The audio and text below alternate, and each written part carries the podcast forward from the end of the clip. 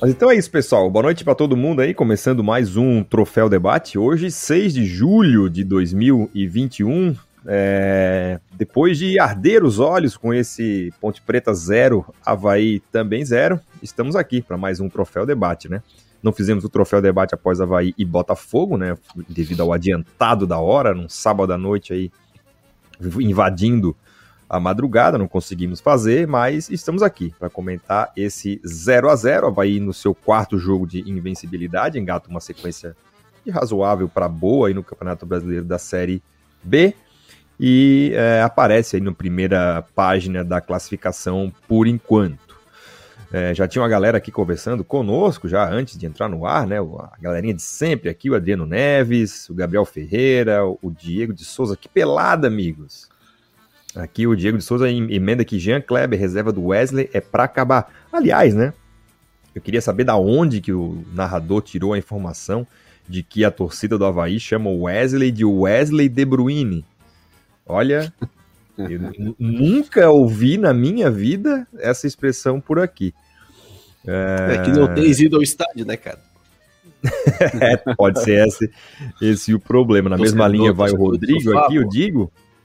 Wesley De Bruyne foi foda, ainda mais o repórter dizendo que os torcedores falam isso aqui em Floripa, exato, nunca ouvi falar, nem na rede social, nem em lugar nenhum. É, o Evandro Silva também. Será tá que não era o repórter ele... do futebol interior, ou Xavier? Pois Desculpa, é, é. Vamos ter que saber a fonte depois dessa, dessa informação aí. Lucas Cardoso, pelo amor de Deus, os dois times deveriam perder um ponto pelo jogo. Lourenço morreu fisicamente e o meio foi junto. Voltamos a jogar quando ele foi jogar pela ponta esquerda e o Valdívia no meio. Já, já vamos falar é, taticamente do jogo. O Rafael, o Diego Canhete lembra do Rafael Pereira aqui, olha, que é um jogador de papel crepom, né? Porque eu nunca vi se machucar tanto igual o Rafael Pereira. Adriano Lu, o Eduardo Luz também, Diego Campos, Gustavo Duarte, o Rubian Gomes, é, Felipe Aderbal, o professor Felipe Aderbal está aqui também falando com a gente, o Bruno Beirão, enfim, a galera tá é, em peso, tá aqui o Jorge Júnior também, ó, ele disse que começou e precisa lavar a louça, tá? Vai lavando a louça enquanto vai ouvindo o Troféu Debate, meu amigo Jorge Júnior. É, esse, esse, aí tá. Torneira aí... elétrica, né? Torneira elétrica para não, né, não ter problema. Mas esse, é, esse aí tá traindo, não tá, Rafael? Oi? Jorge Não, Júnior, ele, ele, ele, tá traindo ele... a firma tá ar, hein, Fala? Não, tá... É, é. Ah, tá, Fabrício, porque tá, tá no ar já, tá? Sim, mas é... Não, não, o Jorge é nosso ouvinte, ah, é nosso, né? né? É nosso ouvinte desde, desde sempre. Olha quem tá aqui, ó, desde a fria Buenos Aires. Dali Claudiola, Dali Claudiola, sempre o mesmo. Homem que não tem coragem, não casa com mulher bonita. É isso aí. É, foi procurar o empate e achou. Não gosta desse treinador, ele bota em letras garrafais. É isso aí, rapaziada. Estamos no ar aí, começando mais um Troféu Debate. Já tá tudo bem aqui com a transmissão. É, para fazer esse troféu debate com a gente hoje tá ele, Felipe Borges. E aí, meu querido, tudo jóia? Boa noite, Xavier. Meu, meu boa noite hoje vai para a indignação que, que, que invade meu, meu corpo, cara. Que é a gente perceber que o calção azul tá aí disponível, né?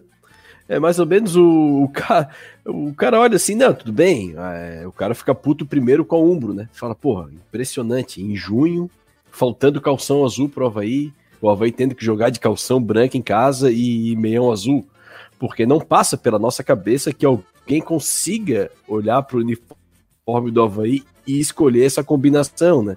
Camisa de estrada, calção branco e meião azul.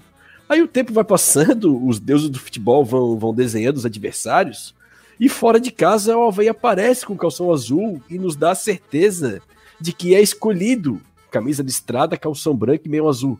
Então, assim, eu tô impressionado como, como isso acontece e isso foi escolhido por alguém, assim, ó. Alguém olhou pro, pros uniformes disponíveis do Havaí e escolheu jogar de, em casa de camisa de estrada, calção branco e meio azul. Eu, tô, eu não consegui ainda assimilar essa, essa informação de que não é um problema de fornecimento da Umbro. Então, meu boa noite vai para esse gênio que consegue olhar para o uniforme do Havaí e escolher camisa de estrada, calção branco e meião azul. Assim, esse cara é um gênio, ele é um cara que precisa, a gente precisa saber quem é, porque ele é um gênio, ele é, ele é um gênio. É só, só isso que eu tenho para dizer.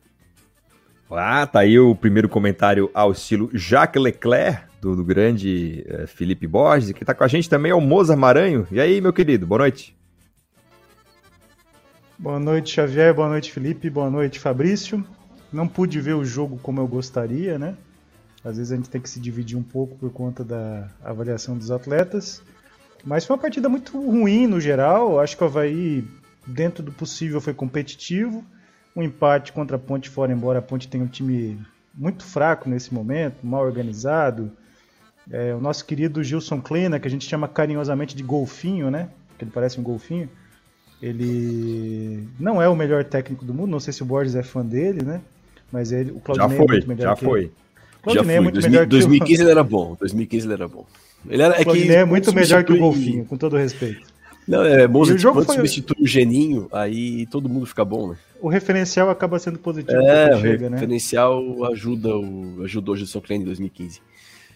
Então, e o jogo não foi bom, mas o Havaí, o Havaí produziu pouco no geral, no finalzinho teve chance, mas é, acho que o empate no final das contas não é tão ruim como resultado, mas como desempenho precisa produzir mais para abastecer os atacantes. Hoje a gente não pode culpar atacante nenhum do Havaí, seja o Jonathan, seja o Getúlio, ou quem quer que a gente possa avaliar.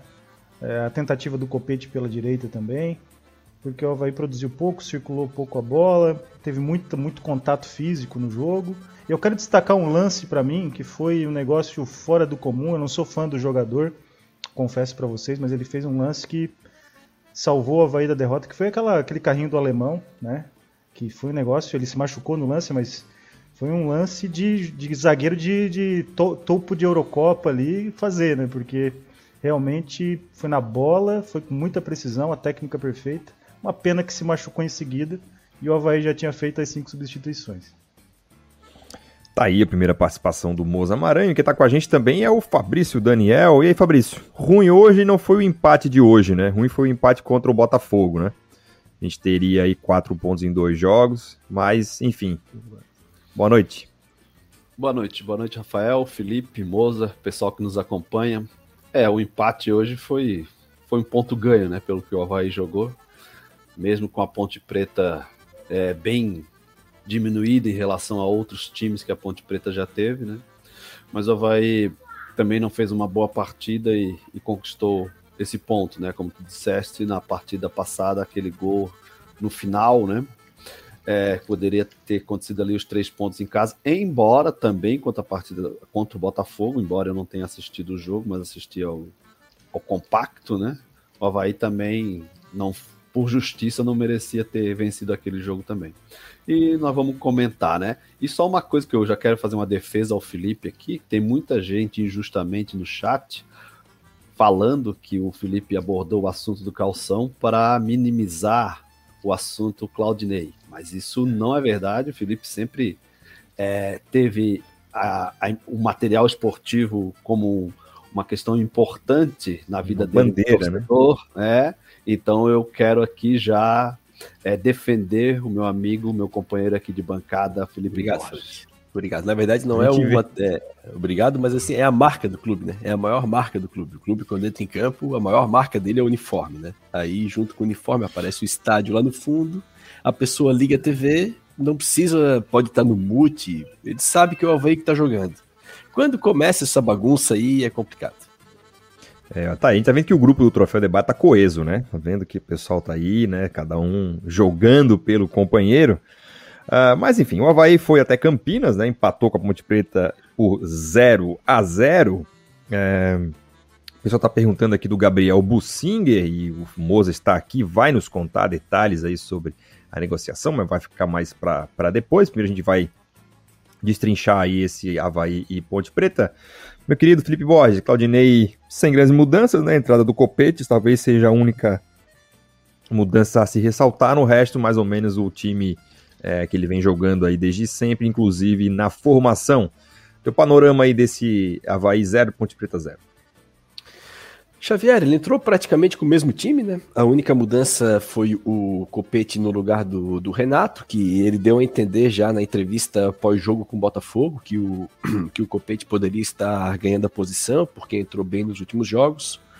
É, foi um dos piores jogos que eu vi, cara. É, esse ano, com certeza, mas um dos piores jogos que eu vi. Assim, o jogo foi muito ruim. É, hoje foi aquele jogo do estereótipo da Série B, né? Que a gente viu muito do Havaí falar. O nosso gerente falou que um dos problemas em 2020 foi ter feito um time de Série A para jogar a Série B. Hoje é o típico jogo que um time de Série A colocaria bola no chão e ganharia do time de Série B, né? Tanto contra o Havaí ou contra, o, contra a Ponte. Foi o estereótipo de jogo de Série B, jogo brigado, é, pouca bola no chão, pouca qualidade. E o primeiro tempo, assim, pouquíssimo, é, não tem muito o que dizer. O Claudinei ele tem usado uma estratégia que eu acho um pouco arriscada, que é de é, brigar forte no primeiro tempo, com intensidade, igualar essa parte física, né?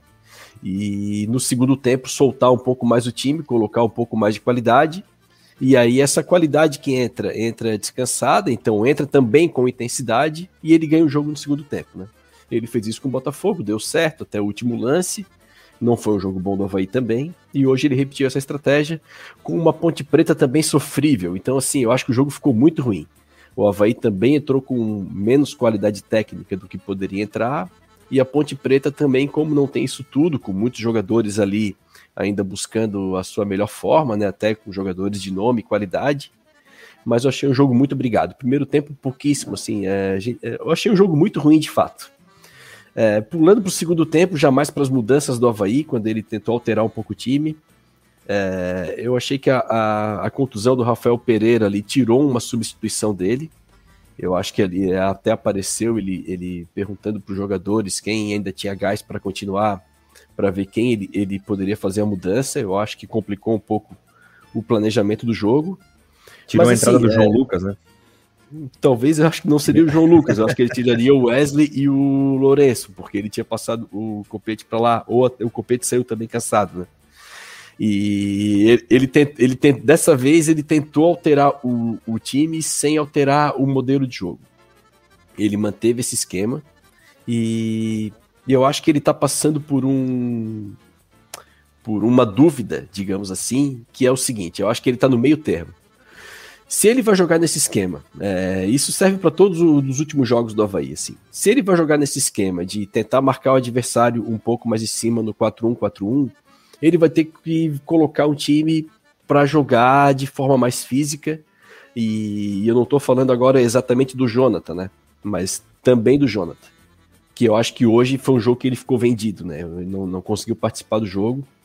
E aí eu acabo concordando com o Fabrício, concordo com o Fabrício que o Jonathan ele se torna mais útil quando o Havaí tem mais a posse e pressiona mais o adversário. Então acho que o Claudinei ele precisa decidir isso. Se ele vai marcar mais em cima do adversário, se ele quer ir para esse jogo físico, como ele fez com a Ponte Preta, então ele coloca um time inteiro mais físico para fazer esse jogo. Se ele vai colocar um time mais técnico, e aí eu já acho que ele poderia entrar com Jonathan e Valdívia e sem a bola com duas linhas de quatro, alterando esse esquema dele, jogando no 4-2-3-1. E aí eu, eu acho que ele pode ou entra com um time mais técnico e baixa um pouco as linhas, ou entra com um time mais físico e marca em cima os caras. E eu acho que esse meio termo dele tá complicando. Ele não entra com um time totalmente físico, ou mais físico, né? Então tenta, me, me, por favor, é, é, com bons ouvidos o que eu estou dizendo. Entra com um time mais físico e talvez um pouco menor, é, é, menos favorecido tecnicamente, mais forte fisicamente, ou entra com um time mais técnico e baixa um pouco as linhas. Eu acho que ele, esse meio termo dele está complicando um pouco. Hoje ele tentou soltar o time também não conseguiu. Achei que o Havaí ficou mais, por mais que tenha sido uma pelada, o Havaí ficou mais próximo de perder do que ganhar o jogo. Ponte Preta acabou levando mais perigo para o Havaí, teve a chance que o alemão salvou, teve uma chance de cabeça que a bola passou muito perto, teve aquele lance do Gladson que muitos dariam pênalti no primeiro tempo. Eu também achei que foi simulação, mas sem VAR, muitos, muitos árbitros dariam pênalti. Achei um jogo ruim do Havaí, mas achei uma pelada como um todo, assim, como um todo foi uma pelada. Eu acho que o Claudinei precisa resolver essa parte dele é, de decidir o que ele vai colocar em campo. Vamos para um time mais técnico? Não tem problema. Baixa um pouquinho a linha. Eu não tenho problema em times que jogam sem a bola, que jogam com linhas um pouco mais baixas. Para mim não tem problema nenhum botar um pouco mais de qualidade, não marcar tão em cima os caras.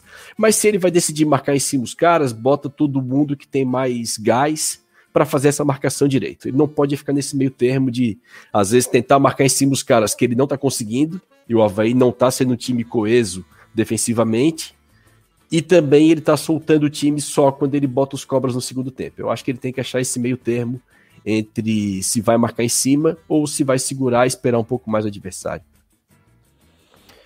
Meu querido Fabrício, o Havaí segue na sua saga, né? São nove jogos aí no Campeonato Brasileiro da Série B, fez nove gols, tomou dez, então ainda esse saldo faz e, toma gols ainda está um pouco desfavorável.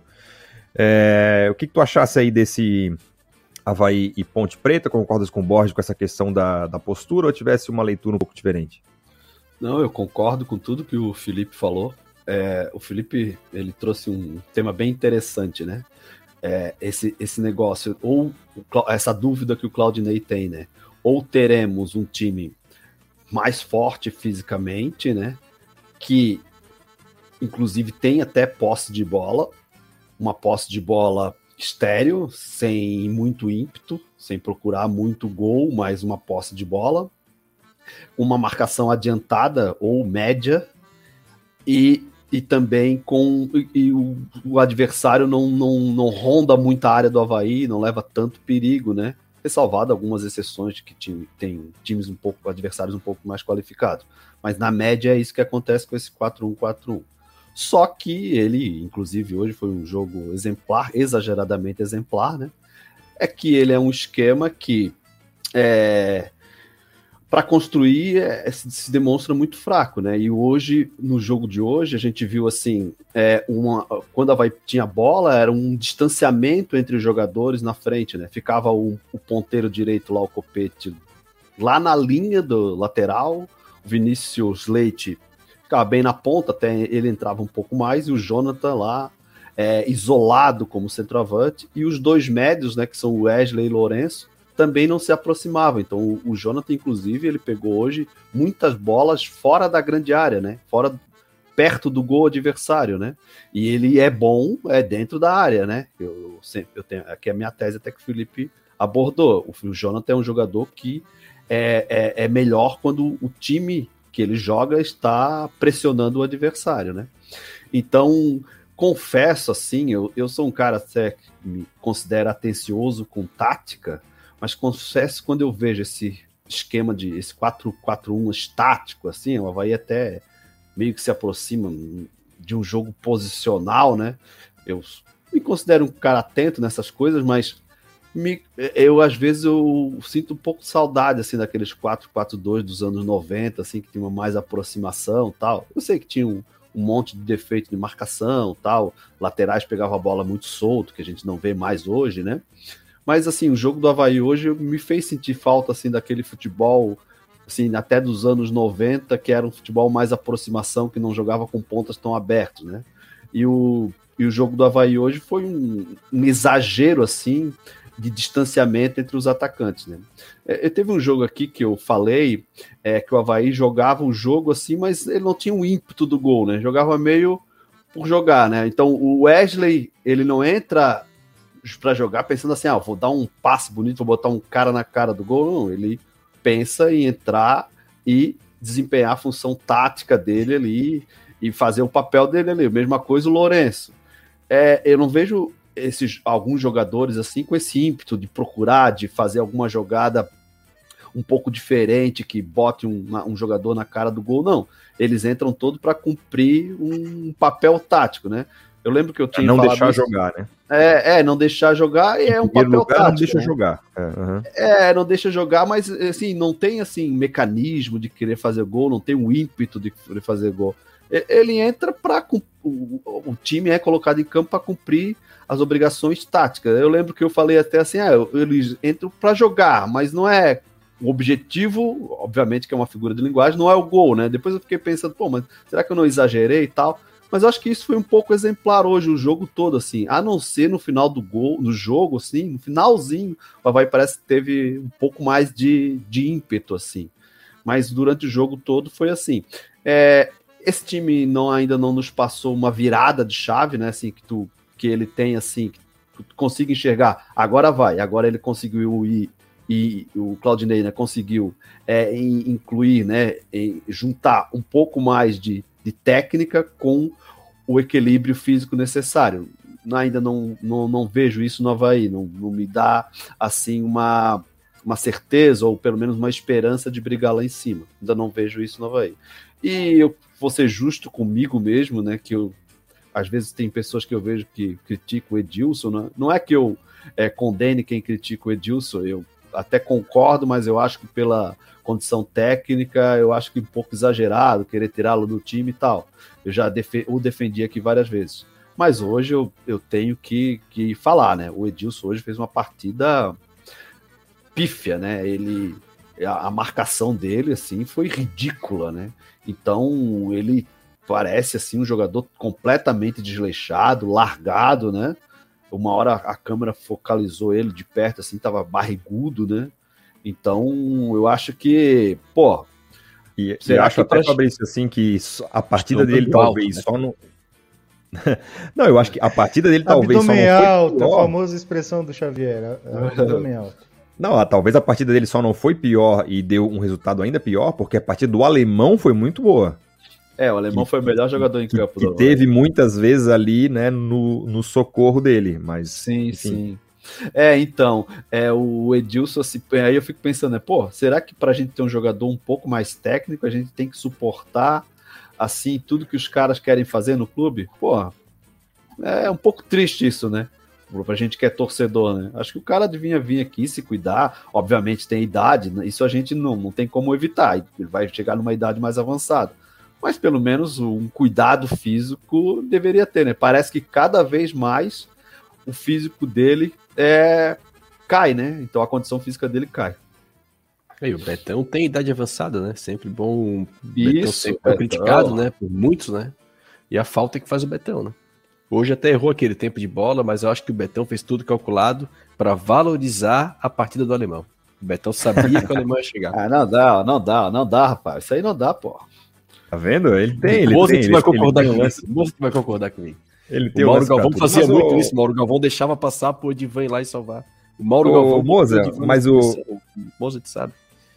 É, mas o, Moza, foi um jogo parelho, ruim parelhamente, né? A posse de bola ficou 51 a 49 para o Havaí. Ambos chutaram duas, 12 vezes a gol. O Havaí acertou uma no gol e a Ponte Preta duas. Né? Então, é, se, se houve um vencedor não houve, mas perdedor houve vários, que são os torcedores de Havaí e Ponte Preta, né? É... Mas o Havaí segue com esse, com, com, esse problema, né? Não é, não é de hoje que a gente fala que o Havaí tem problema de criação, tem problema de finalização, que é um time cuja, é, cuja função principal é não deixar que o adversário jogue, e a construção e a tomada de decisão está em segundo plano. Hoje a gente está vendo isso de novo, né? O Havaí mantém os números que tinha e agora está com adversários um pouco melhores, não está conseguindo fazer as vitórias. Como é que tu enxergasse esse Havaí e Ponte? Assim, tudo que foi falado já pelos meus amigos aqui, por vocês todos, é, eu assino embaixo, exceto um ponto que para mim tem chamado a atenção na Série B, que é essa situação do atacante, né? O atacante que participa muito do jogo, participa pouco do jogo. Eu assisti outro dia Vasco e Brusque em São Januário, acho que alguns de vocês assistiram também. O Edu do Brusque ficou 80 minutos sem pegar na bola, né? Não participava do jogo. A primeira que chegou no, dentro da área, ele cravou de cabeça aos 35 do segundo tempo, empatou o jogo. Depois o Brusque tomou o gol no finalzinho, num lance bizarro. Mas às vezes o atacante, como por exemplo o Jonathan, que é um jogador mais jovem, com mais potência do que o Edu, nem todo jogo ele vai conseguir participar tanto, né? Fazer aqueles pivôs que ele sabe fazer, aquelas associações que ele faz. E o torcedor e a comissão técnica tem que ter a paciência para entender que pode surgir uma chance. Por exemplo, vou citar aqui, sem criticar o Getúlio, aqui não foi mais tão claro, mas no segundo tempo sobrou uma bola ali que se é o Jonathan caixa. Só que ele não estava em campo, porque não há uma paciência de entender que mesmo no jogo que ele não participa tanto, e ele não estava dando prejuízo na defesa em campo, porque a Ponte não estava criando grandes coisas, tirando o pênalti, que a gente pode discutir se foi ou não, que ele pode surgir a chance, ele vai fazer. E não vai fazer até os 10 do segundo tempo, como ele tem que fazer sempre, senão ele sai. E às vezes faz e sai também. Pode acontecer aos 35 do segundo tempo. Então, essa paciência que eu vejo com o Edu, eu vejo com todos os atacantes da Série B. Rafael Navarro do, do Botafogo, Depois entra o, o He-Man, né, no finalzinho também. Enfim, tem vários atacantes na Série B que estão longe de terem uma forma física maravilhosa e não tem nem a qualidade do Jonathan, fica o jogo inteiro e fazem gol aos 40 do segundo tempo, porque estão em campo e são finalizadores bons. O Jonathan também é, só que ele nunca tem a chance de ficar em campo, mesmo no momento que ele fica, entre aspas, pastando, que a gente chama, né? Não sei se o Xavier quer falar alguma coisa sobre o Jonathan. Não, não. Tava, tava no não, teu comentário. A gente, a gente é, percebe isso. Então não dá para faltar uma cobrança de Jonathan que ele seja o Lukaku. Aquela intensidade. Ele tá, o Lukaku é um jogador um dos melhores do mundo. O João tem as suas dificuldades ainda, o Havaí também tem as suas dificuldades coletivas que dificultam. Muitas vezes ele recebe só bola, um zagueiro em cima, dando porrada, ou dois, três em cima. Receber uma bola um pouquinho mais limpa é difícil. Então a minha visão é de que, mesmo nesses jogos que ele não está participando tanto, vai surgir a chance aos 35 do segundo tempo, e se ele tiver em campo, ele vai fazer. Se ele não tiver em campo, porque ele não está fazendo a função toda que o técnico pede, o vai pode deixar de ganhar uma partida. Então, eu vejo isso em outras equipes. O Edu é o maior exemplo, com seu abdômen alto, com a sua forma física muito longe da ideal. Fica em campo o jogo todo. Chegou aos 40 do segundo tempo, participou pouco do jogo, ele crava. Então eu sinto falta um pouco disso. Eu não vejo esse prejuízo tão grande na defesa quando, quando o Jonathan está em campo, nem dentro de casa e nem fora de casa. O Havaí não tem tomado tantos gols assim com a presença dele, exceto o Goiás, que ele não teve participação nenhuma na culpa. E eu vejo que a paciência com o atacante goleador tem que acontecer. E isso não tem acontecido. É, e não é de hoje, né? Claro que a discussão não é em torno do Jonathan, mas eu acho que há um problema crônico nesse time do Havaí, que é fazer gols. A gente tá aqui falando desde o começo do ano que a média do Havaí é um gol por jogo. É, chegou a ser é, menor. O Havaí hoje tem nove gols marcados, mas três foram na vitória contra o Londrina, então há uma dificuldade.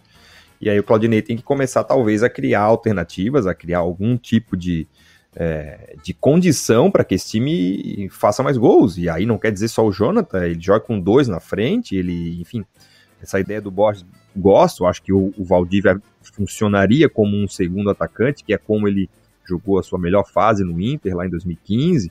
Enfim, tentar alguma coisa, mas me parece que o Claudinei está muito fechado nas, nas caixinhas, assim. O Jean Kleber uma hora vai ser titular, aí vai sair o Wesley, e vai continuar no 4-1-4-1 ali, a gente vê pouco pouca mudança, né? O que ele fez nos últimos jogos ali, naquela dobra de laterais, era uma coisa pontual, não, não algo que era é, é, é, uma intenção, talvez, dele iniciar um trabalho a partir dali. É, então, a, acho que, por enquanto, a, o nosso futebol é um futebol de meio de tabela, né? Tá começando aí a, a, décima, a décima rodada, ainda pode perder posições, tá certo que tem um jogo a menos, que é o jogo contra o Remo, mas daqui a pouco esse jogo contra o Remo pode, pode não, não significar tanto assim, né? Até porque a gente não sabe como é que vai ser esse jogo. Então. Tem uma outra questão que eu queria comentar bem rapidinho. Vai, vai. Que eu esqueci de falar no meu, na minha explanação, que é sobre o Copete. O Copete ele entrou contra o Londrina no segundo tempo, ele fez uma bela jogada no gol do Valdívia pela direita. Mas o Copete rende mais pela esquerda. Então acho que vale um teste no Copete como titular pela esquerda. Tem o Vinícius Leite que pode fazer pela direita. Se o Vinícius não funcionar, né, que é um jogador extremamente técnico, mas pode botar o Renato no segundo tempo para dar mais dinâmica.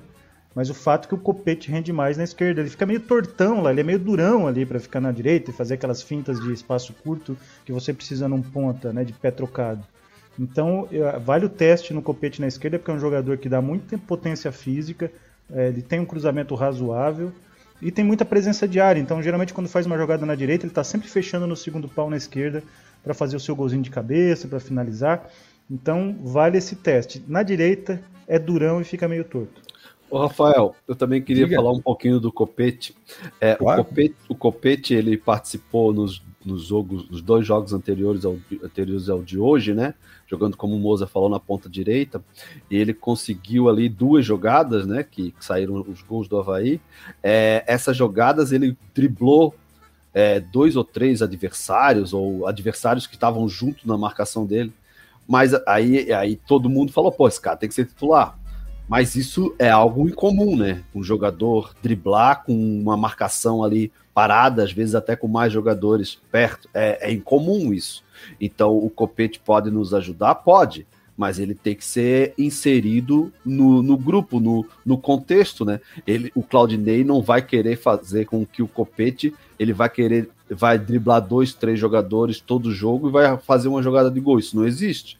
Ele tem que fazer um, um, um time para que o Copete às vezes pegue a bola livre, um contra um, feche no segundo pau, como o Moza falou, de um cruzamento que venha da direita, ele seja um jogador do time. Ele não pode ser um jogador é, além do time, fora do time, que vai pegar a bola, vai driblar ali dois, três e vai cruzar. Vai fazer duas, três jogadas dessa por jogo e o time vai ganhar. Isso não existe. Então o Claudinei tem que inserir ele no esquema. Ele não pode acreditar que o Copete vai ser um jogador que vai definir o jogo sozinho todo jogo. E também, é Fabrício, mostra didaticamente como é diferente entrar jogando e entrar no segundo tempo com adversários desgastados, né? Uma coisa é o Copete, mesmo fora de posição, com o vigor físico que ele tem, entrando para jogar 25 minutos, que aí ele tá muito acima dos que estão em campo. Outra coisa é ele entrar no mesmo estágio físico do cara que tá marcando ele desde o início do jogo, né? Então, assim, não é nenhum super-homem, né? Então muda também essa parte da, de entrar com, com, o jogo andando e entrar desde o início, né? Esse jogador que o Fabrício disse, eu só conheço um no futebol.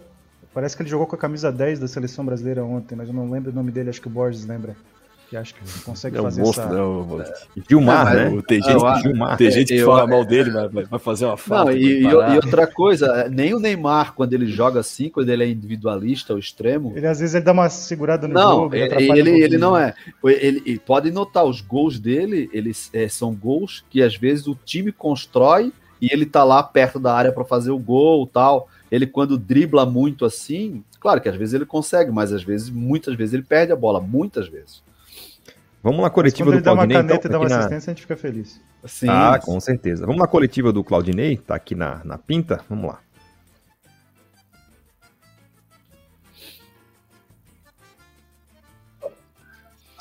Oi, Claudinei, boa noite. No seu entendimento, havia uma ambição assim, suficiente para o time vencer a partida de hoje? Ou realmente tinha no entendimento que o empate hoje seria um bom resultado fora de casa? Boa noite, Simone. O empate fora de casa sempre é um bom resultado, né? Mas a gente veio buscando a vitória, né? A gente, primeiro tempo, a gente conseguiu controlar bem o jogo. Eu acho que a gente pecou por uma certa falta de agressividade no último terço, na hora de terminar as jogadas. Em momentos que a gente optava por, por manter a posse e não, não sermos muito agressivos no último terço, é uma coisa que a gente procurou corrigir no intervalo. Mas o, o empate fora de casa nunca é um mau resultado na Série B. A gente tem que valorizar esse ponto. Né? Viemos fora de casa e conquistamos um ponto. A Ponte Preta é um adversário difícil batido, porque é um momento difícil na competição. A gente sabia que eles viriam, viriam com tudo para buscar a recuperação. Conseguimos frear a Ponte Preta e somar mais um ponto. Então, acho que não dá para reclamar. Acho que foi um jogo igual, onde qualquer uma das equipes poderia ter feito um gol. Foram poucas chances criadas de gol, na realidade, dos dois lados, apesar de ter a equipe finalizado 12, 12 vezes, mas sem muito perigo, né? É, a grosso modo. Então foi um resultado justo, o empate foi justo, não é o que a gente queria, a gente quer sempre vencer, mas nas circunstâncias acabou sendo um ponto somado, né, e não dois perdidos. Claudinei Oliveira, boa noite, Claudinei. Queria que você fizesse uma avaliação sobre uma determinada, um determinado momento do jogo. A gente viu né, nas últimas partidas é, uma dobradinha está funcionando bem, Saldívia e Popete. E nesse jogo de hoje, né, esses dois jogadores acabaram não se encontrando porque quando um entrou, o outro saiu. Você chegou a pensar na possibilidade de utilizar é, esses dois em campo ao mesmo tempo? Queria que você falasse sobre isso. Não, Cristian, eu já não pensei. Se eu tivesse pensado, eles teriam jogado juntos. Né? A gente foi fazendo as trocas, yeah. o que necessário. O Copete iniciou o jogo hoje pelo lado direito, a gente optou por jogar ele pelo lado esquerdo depois. A gente achou que ele estava um pouco cansado. O primeiro jogo que ele ia fazer 90 minutos, a gente achou que já não estava dando a intensidade necessária. Decidimos colocar um jogador mais de, de força no meio campo, que foi o Jean Kleber, e colocar o Valdívia aberto ali pela esquerda. Acho que pode ter até algumas boas ações ali pelo lado esquerdo. Então, não, não, não pensamos nessa hipótese, não, porque o jogo não. As soluções que a gente teve fazendo não, não nos permitiram isso. Né? A gente foi trocando. Chegou um momento que a gente, para manter os dois, a gente ficaria com o meio muito exposto. Achei que não era o caso. A gente preferiu manter a consistência, manter o sistema e não correr riscos. Claudinei, boa noite. A minha pergunta é sobre as substituições, já que o Havaí teve um jogo sábado à noite, depois já joga numa terça-feira. é, se alguma das substituições, se você percebeu algum cansaço dos jogadores, e agora que vai ter uma semana de trabalho, né, que há muito tempo que o Havaí não consegue ter uma semana de trabalho até o jogo contra o Confiança. Sim, Lessa, a gente pensou algumas, algumas alterações sendo o Rafael Pereira, né, basicamente um jogador que vinha um tempo sem atuar, aí jogou 90 minutos né, no último jogo contra o Botafogo, já no final do jogo contra o Botafogo ele estava puxando um pouco o câmera ali, estava sentindo, mas conseguiu exportar o jogo até o final. Então, foi uma sugestão, a dele foi uma sugestão física, do Copete também a gente achou que, né, que faltava um pouquinho de força ali para ele já no final, quando a gente trocou. Né, o Wesley também, a, a, substituição tática foi do Renato, as duas primeiras foram, foram substituições por opção, né, o, o Jonathan pelo Getúlio e o, e o Vinícius Leite pelo Renato, acho que foram as duas primeiras, né, se não me engano, eu tirando o Copete de lado.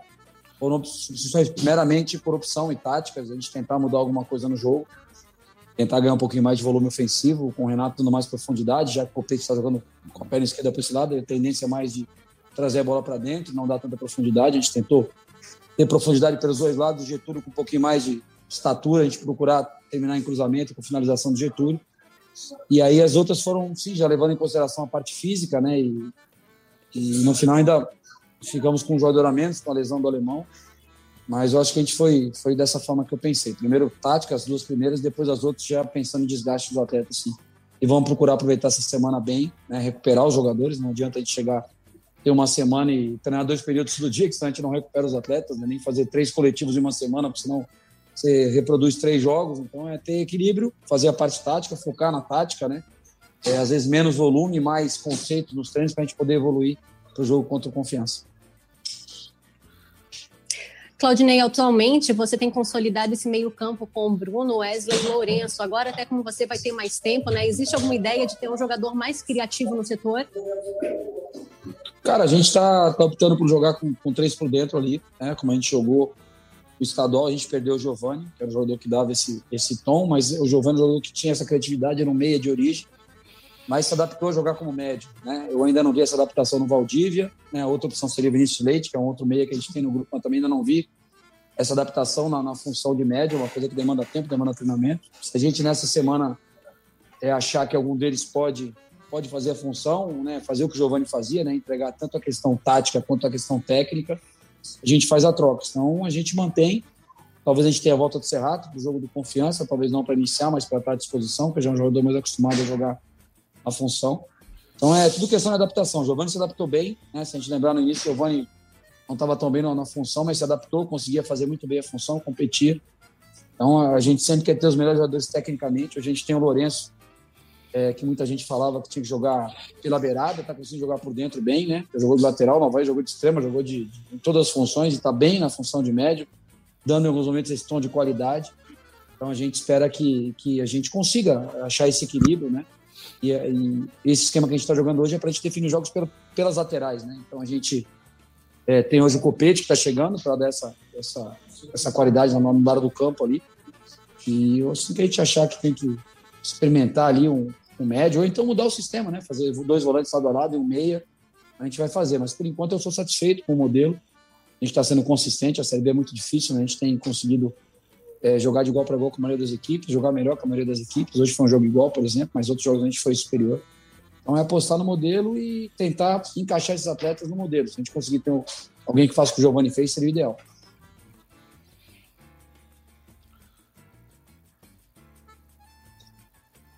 Claudinei Oliveira, eu queria te perguntar, Claudinei, se você realmente está satisfeito com a tua lateral esquerda. Estou. Leandro Lessa. Claudinei, é, depois de 10 rodadas, o Havaí não jogou as 10 rodadas, fez nove partidas. Queria que você fizesse uma avaliação se dentro do planejamento que você fez para o Havaí em 10 rodadas, se era essa situação que você imaginava do Havaí. E também sobre a situação do Edilson, o terceiro cartão amarelo está fora da próxima partida contra o Confiança. Ah, cara, cartão amarelo, lesão, essas coisas vão acontecer na Série B, né? A gente lamenta a lesão do alemão, uma jogada que ele foi lá e. É, foi alemão, né? Foi o, o alemão que a gente conhece, correu lá, recuperou uma bola que era um gol praticamente sério da Ponte Preta, acabou lesionando. Perdemos Edilson pro cartão, temos outros atletas pendurados. A Série B é desse jeito, cara. A gente vai perder algum momento algum atleta pro cartão. Perdemos o Bruno Silva por cartão, perdemos pela questão da Covid. Por isso que a gente fala que tem que ter elenco, tem que, tem que ter, sempre que possível, estar tá reforçando, ter mais peças à disposição, porque vai acontecer isso, é uma coisa rotineira. De certa forma, é bom que o Edilson vai poder se recuperar bem, né? É, aproveitar essa semana e não vai ter que jogar com confiança, ainda vai ganhar um tempo maior do que os outros para se recuperar. Está é, tá sendo desgastante a sequência de jogos para ele também. Então, é pensar, é pensar jogo a jogo. Eu falo, pensar jogo a jogo e procurar recuperar os jogadores para a próxima partida. E com relação ao cartão, não adianta lamentar. É a gente treinar, ver qual é o substituto. Se a gente entra com o João e passa o dia ganhar para a lateral direita, se a gente começa com o Yuri, a gente vai ter uma, uma semana para trabalhar e escolher a melhor opção. Obrigado, Claudio. Tá aí. Tá aí a palavra do técnico Claudinei Oliveira, um tanto lacônico e um tanto direto aí para algumas uh, perguntas, né?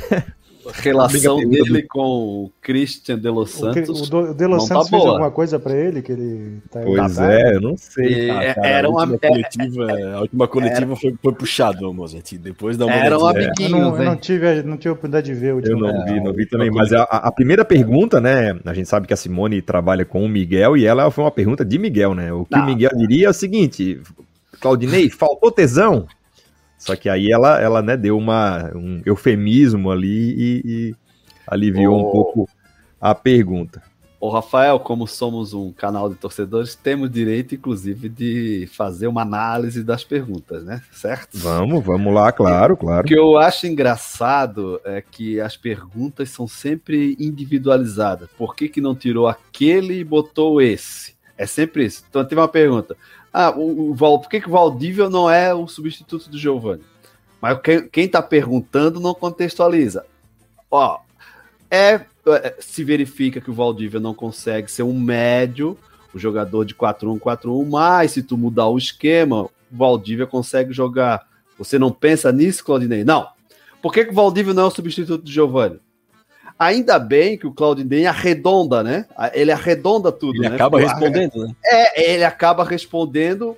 Ele, não, porque o Valdívia, e ele falou, né? O Valdívia e o Vinícius Leite são jogadores que são meias, né? Mas é, o Valdívia joga, o Vinícius Leite joga na ponta, mas ano passado jogou no meio, mas não conseguiram se adaptar a, ao esquema 4-1-4-1 como médio. Isso é verdade, ele tem razão, ele tem razão. O Valdívia fez uma partida de média em Criciúma e a gente viu, não, não, ali não vai. Mas então, eu acho que é, é sempre muito individualizado, porque não tira esse e bota aquele. Aí, e, e, aí, quando tu vai fazer uma retrospectiva, os jogadores, na verdade, nível do Havaí, eles às vezes são meio parecidos. Então, é, é, complicado. Ah, e o teu lateral esquerdo, tá? O Diego Renan. Tá, mas aí tu tira o Diego Renan e vai botar o João Lucas também. Que não é. A pergunta foi: tu estás satisfeito com a tua lateral esquerda? Foi de é. maneira global, e, né? Não é com um ou com outro. Né? Bichoando todos escalando a mesma pessoa. Se ele não, e assim, é satisfeito interna, né? e, e, e, eu acho assim: é. tem, tem, e tem uma pergunta que tá incomodando de, de, veras o Claudinei, e que eu acho que ela é um pouco indelicada, que é que já ou, várias pessoas já fizeram para ele, que é o seguinte: não passou pela tua cabeça fazer tal coisa, que tipo meio que tu tá querendo, né, escalar no lugar do, do treinador, e ele respondeu todas elas do mesmo jeito. Não, não passou. Se passasse, eu teria feito. Então, mas eu, eu, eu, acho que é bem isso que o Fabrício fala, né? É sempre porque o Jonathan e não é, o Getúlio, porque o Valdívia e não o Ciclano, sabe? E não se traz perguntou... números, não se traz nada assim para a coletiva, né? Porra, ninguém nunca perguntou assim, Claudinei, olha só, para jogar nesse esquema do 4-1-4-1, marcando em cima os caras, Tu não acha que com o Getúlio funciona melhor? Porque as perguntas são sempre do Jonathan ser melhor, né? E o Jonathan, repito, me entendam bem, eu acho também o Jonathan melhor jogador. Mas assim, se é pra marcar os caras lá dentro, se é pra ter um jogo extremamente físico, se é prova aí ter pouca posse, até como teve hoje, posse que eu digo de jogo, ofensiva, né? Até em números o Havaí teve posse, mas a gente não viu o Havaí com posse no campo da Ponte Preta, né?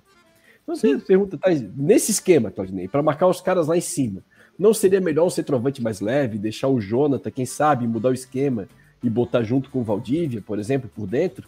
Uma pergunta que não foi feita ainda pro cara. Ou analisar o resto, né? A melhor, pergunta assim, foi da Simone, a melhor pergunta foi da Simone, quando ela falou da criatividade no meio de campo. E o Claudinei, como o Fabrício falou, acabou abraçando a pergunta e respondendo mais ainda, né? Que ele até falou, quem sabe mudar o esquema, botar dois volantes alinhados e tudo. Mas as perguntas são sempre um pelo outro, aí o técnico tem que responder com tranquilidade mesmo, porque, né? Sim, São sim. escolhas. Mas É, acho que ele é, pode o- ter um pouquinho mais de paciência. É, né? Deixa exatamente a pergunta eu ia- eu É o ia do falar isso. técnico, lidar com a imprensa. Eu ia falar quer- isso. Infelizmente, a gente gostaria que tivessem perguntas, talvez, em alguns momentos mais com mais conteúdo e tal, mas é, é o- é o contexto que a gente vive, né? Mas entendo que, é, como a lidar coletiva todo pós-jogo, tá com muito tempo no futebol e às vezes já tá com a tampa lá em cima, ele pode dar uma respostinha. É que eu acho que foi do eu, jogo Eu acho que ainda dá passado, para segurar um o- pouquinho a- o sarcasmo para poder manter que- uma boa relação. Eu acho que o jogo passado é que isso em torno. É, o caldo, Mas o que, que foi? última Então vez. conta o que aconteceu no jogo passado, que eu não Cara, vi. eu não lembro exatamente, não lembro exatamente, mas a- a- acho que a primeira pergunta foi sobre o. Por que, que ele recuou o time? Só que, porra, quando ele fez o gol contra o. É O isso que é técnico tem essa uma mágica, recua, agora recua. É, e assim, aí parece que esquecem que tem um adversário, né? Que tava melhor que o Havaí já, né? Então, assim, o Havaí faz o gol, o Botafogo ele não ia esperar, né? O Botafogo ia vir. E assim, até a já pra gente dar uma pincelada. Hoje é a Espanha que empurrou a Itália para trás, não foi a Itália que teve a. Exatamente. jogar atrás. Tem hora que não tem o que fazer, né? E o, a pergunta do jogo passado, e assim, o que eu. Eu vi o jogo e depois entrei no, na rede social e falei, cara, o que, que aconteceu? Porque eu vi uma coisa completamente diferente, os caras malhando as substituições do Claudinei. E o que eu achei que foi pouco discutido do jogo passado foi o primeiro tempo horroroso do Havaí, né? Que era pro Botafogo ter ganhado tranquilamente, acho que por 2 a 0 aquele primeiro tempo. O Botafogo chegou a ter chance com o Gladson vendido para fazer o gol. O Havaí não criou nada, teve o chute do Wesley, mas assim, um lance. É, Um chute Não- que não não quebra um ovo também, para variar, né? é, e foi assim, não foi um lance assim, ah, o Havaí tava bem no jogo e chegou até aquela chance. Não, foi um primeiro tempo muito ruim do Havaí, que era pro Botafogo ter ganhado e bem do Havaí no primeiro tempo.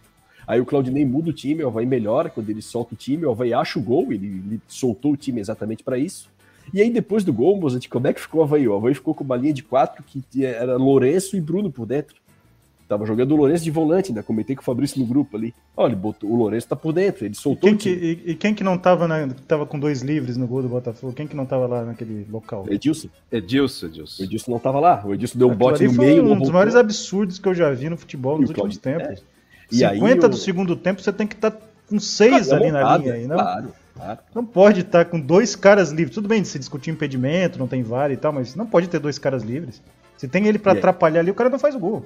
Sim, e aí a primeira pergunta foi essa: por que, que ele recuou o time? Mas, porra, o time dele que tava em campo, ganha de 1x0, com o Botafogo vindo pra cima, era a, a linha de volante Bruno e Lourenço, e aí ele com o Valdívia de meia, né? Claro, ele tirou o Lourenço e botou um volante. Cara, ele tinha que fazer aquilo. E o Havaí sofreu o gol, e assim, o resultado, o resultado justo daquele jogo era de fato o empate ou até a vitória do Botafogo. Então, foi um gol, pô, um gol que machucou, era um gol que, pô, é raro a gente. a Mas gente- o Botafogo tava rondando a área fazia tempo ali no segundo Fazia tempo, do- pô. O Havaí tinha que segurar aquele jogo Isso. mesmo. Ele botou o João Lucas lá por quê? Pra reforçar o lado esquerdo. Ele fez certo, cara. Perdeu o jogo. É, O problema de um jogo. jogador experiente como Edilson, que não, você não pode cobrar nada dele, porque ele é dono do vestiário e tal, é que quando faz uma cagada homérica, desculpa a expressão como essa, tem que ficar quietinho ali não pode cobrar Não, o o Edilson. Porque falou na já coletiva cria- que a culpa. Claudinei falou Não. que a culpa foi do Edilson na coletiva. Ele Não, mas aí, Edilson mas eu caiu. quero ver como é que funciona o vestiário, porque assim, Sim. ah, não, tá tudo certo e tal. O jogador acaba fazendo a partida que fez hoje também, não tem comprometimento. Infelizmente, tecnicamente é monstro, mas essa coisa é complicado, enfim. Ô, Eu sou Rafael, meio anti-medalhão, né? Sou anti-medalhão. Só o Betão que pra Não, mim. eu, só, eu só acho que assim, ó, ele tem que. é, é, o, tem tem, é tem várias críticas a fazer sobre o jeito que o Havaí tá jogando. O Havaí é o décimo colocado na Série B por enquanto, ainda pode ser ultrapassado. É, não apresenta um rendimento satisfatório. Eu acho que a gente tá muito acostumado a achar, às vezes, que o Havaí faz bons jogos quando ele tem a bola, simplesmente tem a bola e acaba não gerando chance ao adversário. Isso não quer dizer que o Havaí é, foi superior, ele apenas tirou a chance do adversário fazer o gol. É, o, o Havaí tem o, tem o décimo é, ataque da Série B. No- nas chances criadas, né? O Havaí é o décimo segundo. E na outro, um outro índice aqui que eu acho que é, que é, que é, que é legal para a gente ver, por exemplo, o Havaí é o primeiro nos cruzamentos. Então, quer dizer, isso tudo são alguns sinais de uma certa pobreza ofensiva, né? Toca muito, toca muito e, e cruza na área. Ele até falou na coletiva, né, que com relação a, ao, ao, ao jogo dele se constrói na lateral, nas laterais, que eu basicamente discordo. Eu acho que o jogo dele é centrado muito na figura dos dois médios ali, até porque as dobradinhas de, de, de ala até então é o, é o Renato e o Edilson, os dois que não estão bem. Pelo lado esquerdo, o Vinícius Leite basicamente joga sempre sozinho e trazendo para o meio, porque a, a conversa com o Diego Renan não funciona. É, enfim, eu tenho falado já há um tempo que eu acho que esse modelo do Claudinei deu uma certa saturada, né? Eu acho que tal, talvez seria a hora de, de alguma mudança, entendeu? Ô, Rafael, mas eu acho que quando ele fala de que o, o forte dele é pelo lado, a jogada é construída pelo lado, eu acho que é o, o mecanismo de chegar para fazer o gol é pelo lado, né? Eu acho que é isso que ele quer dizer, né? Não tem um jogo construído por dentro, é sempre pro lado, para um cruzamento, para a bola chegar. Eu acho que é isso que ele quis ele, dizer. Ele, sol, ele solta o Wesley para triangular pela direita, solta o é, Lourenço para triangular é, pela esquerda e ele isso. tenta construir o jogo por ali. Até é. porque ele joga sim. sem meia de fato, né? Então, não, sim, mas dando certo ou não, ele mas é, eu, acho que é por, é, eu, acho, eu acho que é por isso que ele fala. Ele, ele tem não, razão. Eu entendo o que ele fala, mas ele tem Mas assim, ó, não é também o papel nosso aqui, não é entender o que ele quer dizer, é analisar se tá dando certo ou não. Isso, tá, tá dando errado? Não, não, tipo assim, é ah, isso. O, o meu time se baseia por jogar pelas laterais. Ok, mas não tá dando resultado. Teu e eu acho faz tá, poucos eu... gols, teu time agride pouco adversário, teu time é, tem o jogo controlado ofensivamente pouquíssimas vezes. Então, é beleza, eu, eu entendo isso daí. Mas a gente tem que olhar que não tá dando certo. Né? É, eu acho também que esses, essa, essa maneira de chegar ao ataque somente pelo lado, primeiro, eu acho um mecanismo fácil de fazer, de elaborar como técnico. É um mecanismo que é, não, é, não é dificultoso para um técnico fazer isso. E eu acho pobre e fica único também. Então eu sempre, eu nunca gostei de treinador que prima pelo jogo de, de só de lado. O, o Guto Ferreira o Guto Ferreira é, é um técnico, claro que o Ceará é um time de muita força, ele leva jogadores muito fortes para lá, mas ele é um outro treinador assim. Ele só baseia o jogo dele pelo lado. Ele só chega, só transita pelo lado para a bola chegar no ataque pelo lado. Não tem uma construção. É, ele não tem uma construção mais é, de volantes assim que, que apoiam o, o, o time no, no, pelo centro do campo, não. É só pelo lado. Lado, lado, lado. E o Claudinei hoje, ele inclusive falou isso, né? Então, beleza. Mas o que eu queria falar é o seguinte, né? Que ele deixou claro que o ponto ganho foi, foi bom, né? Ou seja, ele admitiu que o time não fez uma boa partida, né? É, ele admitiu também o que o Felipe falou no início do programa, né? Que ele tem, assim, de forma indireta, ele admitiu que ele tem uma, um pouco de dúvida ali, né? Se o esquema 4-2-3-1 vai dar uma consistência física necessária. É, não falou com essas palavras, mas eu, eu entendo que ele deixou, é, deixou isso claro. E também ele joga no 4-1-4-1 porque ele entende que ainda é o esquema, vamos dizer, mais competitivo que o Havaí tenha hoje, mesmo com todos os defeitos. Mas eu acho que é, o desafio dele é, é encontrar realmente um equilíbrio físico. Soluções é, com alguma coisa mais técnica que possibilite a gente ganhar mais jogos e fazer mais gols. Agora, sobre o jogo passado, e foi assim contra o Londrina também, eu acho que o Havaí, mesmo com, considerando a, a, uma maior qualidade do Botafogo em relação a alguns adversários, mas eu acho também que é muito cedo para o Havaí é, abrir mão de jogar, sabe? Pelo compacto que eu vi do jogo do Botafogo, o Havaí deixou de jogar muito cedo, né? O Havaí teve a rigor uma chance no contra-ataque, que foi aquele chute do João Lucas e depois lá uma, uma coisinha com o Getúlio. Mas eu acho muito cedo. Um jogo só de 1 a 0 tu garantia. Aí deu, pareceu aquele time reativo ao extremo de 2016 ou da Série A de 17. Isso aí também eu não concordo muito, não. Não, eu tava dando uma olhadinha aqui nos, nos números, né? Por exemplo, desarmes por jogo, né? A gente acha que o Havaí é um time intenso e tal. O Havaí é o 13 terceiro da Série B em desarmes. É, curiosamente, é o, é o segundo em finalizações. Então, ele, ele finaliza, mas finaliza pouco no gol, né? Agride, agride muito pouco aí o adversário. Ô, Moza, uma frase que o, que o Claudinei falou na coletiva é estou satisfeito com o modelo, né? Esse que a gente falou. É para estar tá satisfeito com esse modelo ou não acha que o Claudinei poderia já estar tá vendo alguma circunstância, até porque agora ele vai ter o, o famoso tempo aí para treinar? Eu acho que ele pode até estar tá satisfeito com o modelo, mas ter alternativas que ele use na prática, né, nos jogos. Isso é fundamental. Ele chegou em algum outro jogo é, ensaiar o uso ali em algum momento do segundo tempo, mas eu sinto falta dessas alternativas. Ele até citou, né? Ele falou de jogar com dois lado a lado, jogar com meio, jogar 4-2-3-1, na verdade, ele quis dizer. E eu acho importante que ele pense nisso, mas acho importante que ele execute em alguns momentos. E acho importante não só isso, dentro do modelo de 4-1-4-1 ou 4-2-3-1, que ele use Getúlio e Jonathan juntos em alguns momentos no segundo tempo, com Jonathan que pode fazer um corredor porque ele está descansado, para dar mais peso ofensivo. Porque daí você preocupa o adversário mais com o jogador.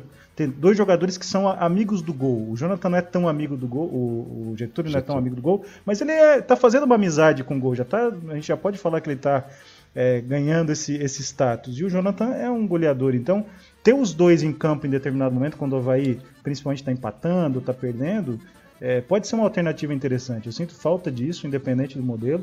E acho que quanto mais alternativas você tiver, melhor. Né? Porque tem jogadores que são potencializados em outros modelos. Né? A gente fala do Valdívia, a gente fala de outros jogadores. Não que o time tem que jogar em função do Valdívia, mas por que, não pode jogar por dentro em algum momento, sabendo que ele pode render mais, né? Num segundo tempo, numa situação circunstancial. Então, não se cobra que ele pegue o 4-1-4-1 e jogue no lixo. Não, ele tem o seu valor mas ao mesmo tempo, se você cria alternativas, você também confunde o adversário. Todo mundo assiste o Havaí, os, os VTs estão aí, e você precisa confundir o adversário. Lembra quando o Martinez, naquele jogo da Bélgica contra o Brasil, confundiu o Tite nos primeiros 20 minutos? Com a mudança que fez? Depois o Tite leu, o Brasil teve chance de empatar e ganhar. Mas essas situações acabam gerando dúvida no técnico adversário, porque todo mundo estuda, todo mundo assiste o jogo, então a gente sente falta disso. Claudinei tem toda a capacidade de fazer isso, a gente sabe que ele é inteligente, só que talvez ele apegado a algumas situações está com dificuldade de, largar, né, ou de mudar em alguns momentos. E a gente entende que às vezes é um mecanismo de defesa, como foi na coletiva, um mecanismo de defesa em relação ao Christian de Los Santos. Então a gente precisa é, perceber também o lado psicológico do técnico, mas que as alternativas são saudáveis, sem dúvida, porque às vezes você descobre um jogador que funciona bem naquela função no novo modelo que hoje está jogando mal. Daí você ganha uma situação que pode fazer diferença. Alternativas são fundamentais no futebol de alto nível. Não, e até o Mozart, até nesse jogo da Bélgica aí, por, por, mais que o Martins tenha feito essa variação aí, tenha enganado o Tite nos primeiros Tirou momentos, o Lukaku pro, pro lado, né? É, jogou, botou o De Bruyne praticamente, que o Guardiola até usa, né? O De Bruyne mais perto do gol. Mas o Eduardo Costa ali de volante teria resolvido a situação, né, Mozart? Pouco se fala, né? O Eduardo Costa. Sim, ali, sim. O Casemiro fez muita anos, falta, né? teria matado a jogada e teria acabado com aquele primeiro gol ali, teria resolvido. O negócio do Claudinei, é aquilo que eu comentei no início do programa, é, eu acho que ele está nessa dúvida, tá? Ele está nessa dúvida entre o esquema que ele tem hoje, o modelo de jogo, mas ele perdeu agora sem o Serrato, ele perdeu o Serrato e o Giovanni, que eram peças fundamentais para esse modelo andar, né? Que eram jogadores que também tinham bola e também tinham marcação. E aí quando ele, ele, ele fala que ele, que ele vai continuar com Wesley e Lourenço, fica um pouco mais complicado, porque aí ele abre muito mão da técnica para colocar força em campo. Então é aquilo que eu falei no início. Beleza, vamos abrir mão da técnica, então vamos abrir mão da técnica e vamos botar todo mundo que for físico porque o Claudinei ele fez isso em alguns jogos, né? É, Havaí e, e Botafogo ele fez isso, e Havaí e Londrina ele fez isso também. Ele joga o primeiro tempo para lutar com o adversário, tá? E para tentar sair no 0 a 0 o primeiro tempo, é, os dois times brigando fisicamente. No segundo tempo ele solta o time e aí ele tem mais qualidade técnica no banco e acabou decidindo o jogo com Londrina e por pouco não decidiu o jogo com o Botafogo. Ok. Só que eu acho que é uma estratégia muito arriscada, é muito arriscada. Quando tu abre muito mão é, é, da parte técnica, né? Eu acho que é uma situação arriscada que acabou dando certo, entre aspas, mas é uma situação arriscada.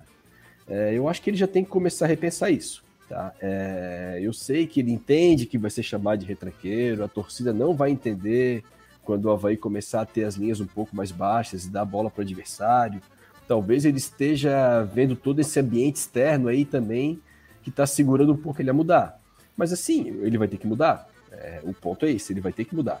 Porque ele não tem mais esses caras para fazer o área a área ali, o box to box, tendo qualidade para marcar e para jogar. Ele não tem mais esses caras. O Wesley por mais que talvez a gente esteja vendo o melhor Wesley da história do Havaí, potencializado por um time organizado e tudo, o próprio Lourenço é disparado o melhor Lourenço que a gente viu, né?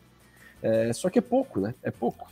Então eu prefiro ver um time um pouco mais tranquilo defensivamente, com as linhas um pouco mais baixas e com um pouco mais de qualidade, né? Com um pouco mais de qualidade. Eu acho que ele está passando por, por essa dúvida na coletiva. Concordo com o Fabrício, ele, ele acabou deixando claro isso, que ele está com esse pensamento. E é um momento que agora ele vai ter tempo para treinar e ele vai poder alterar. Acredito que com uma semana de treinamento ele volte diferente.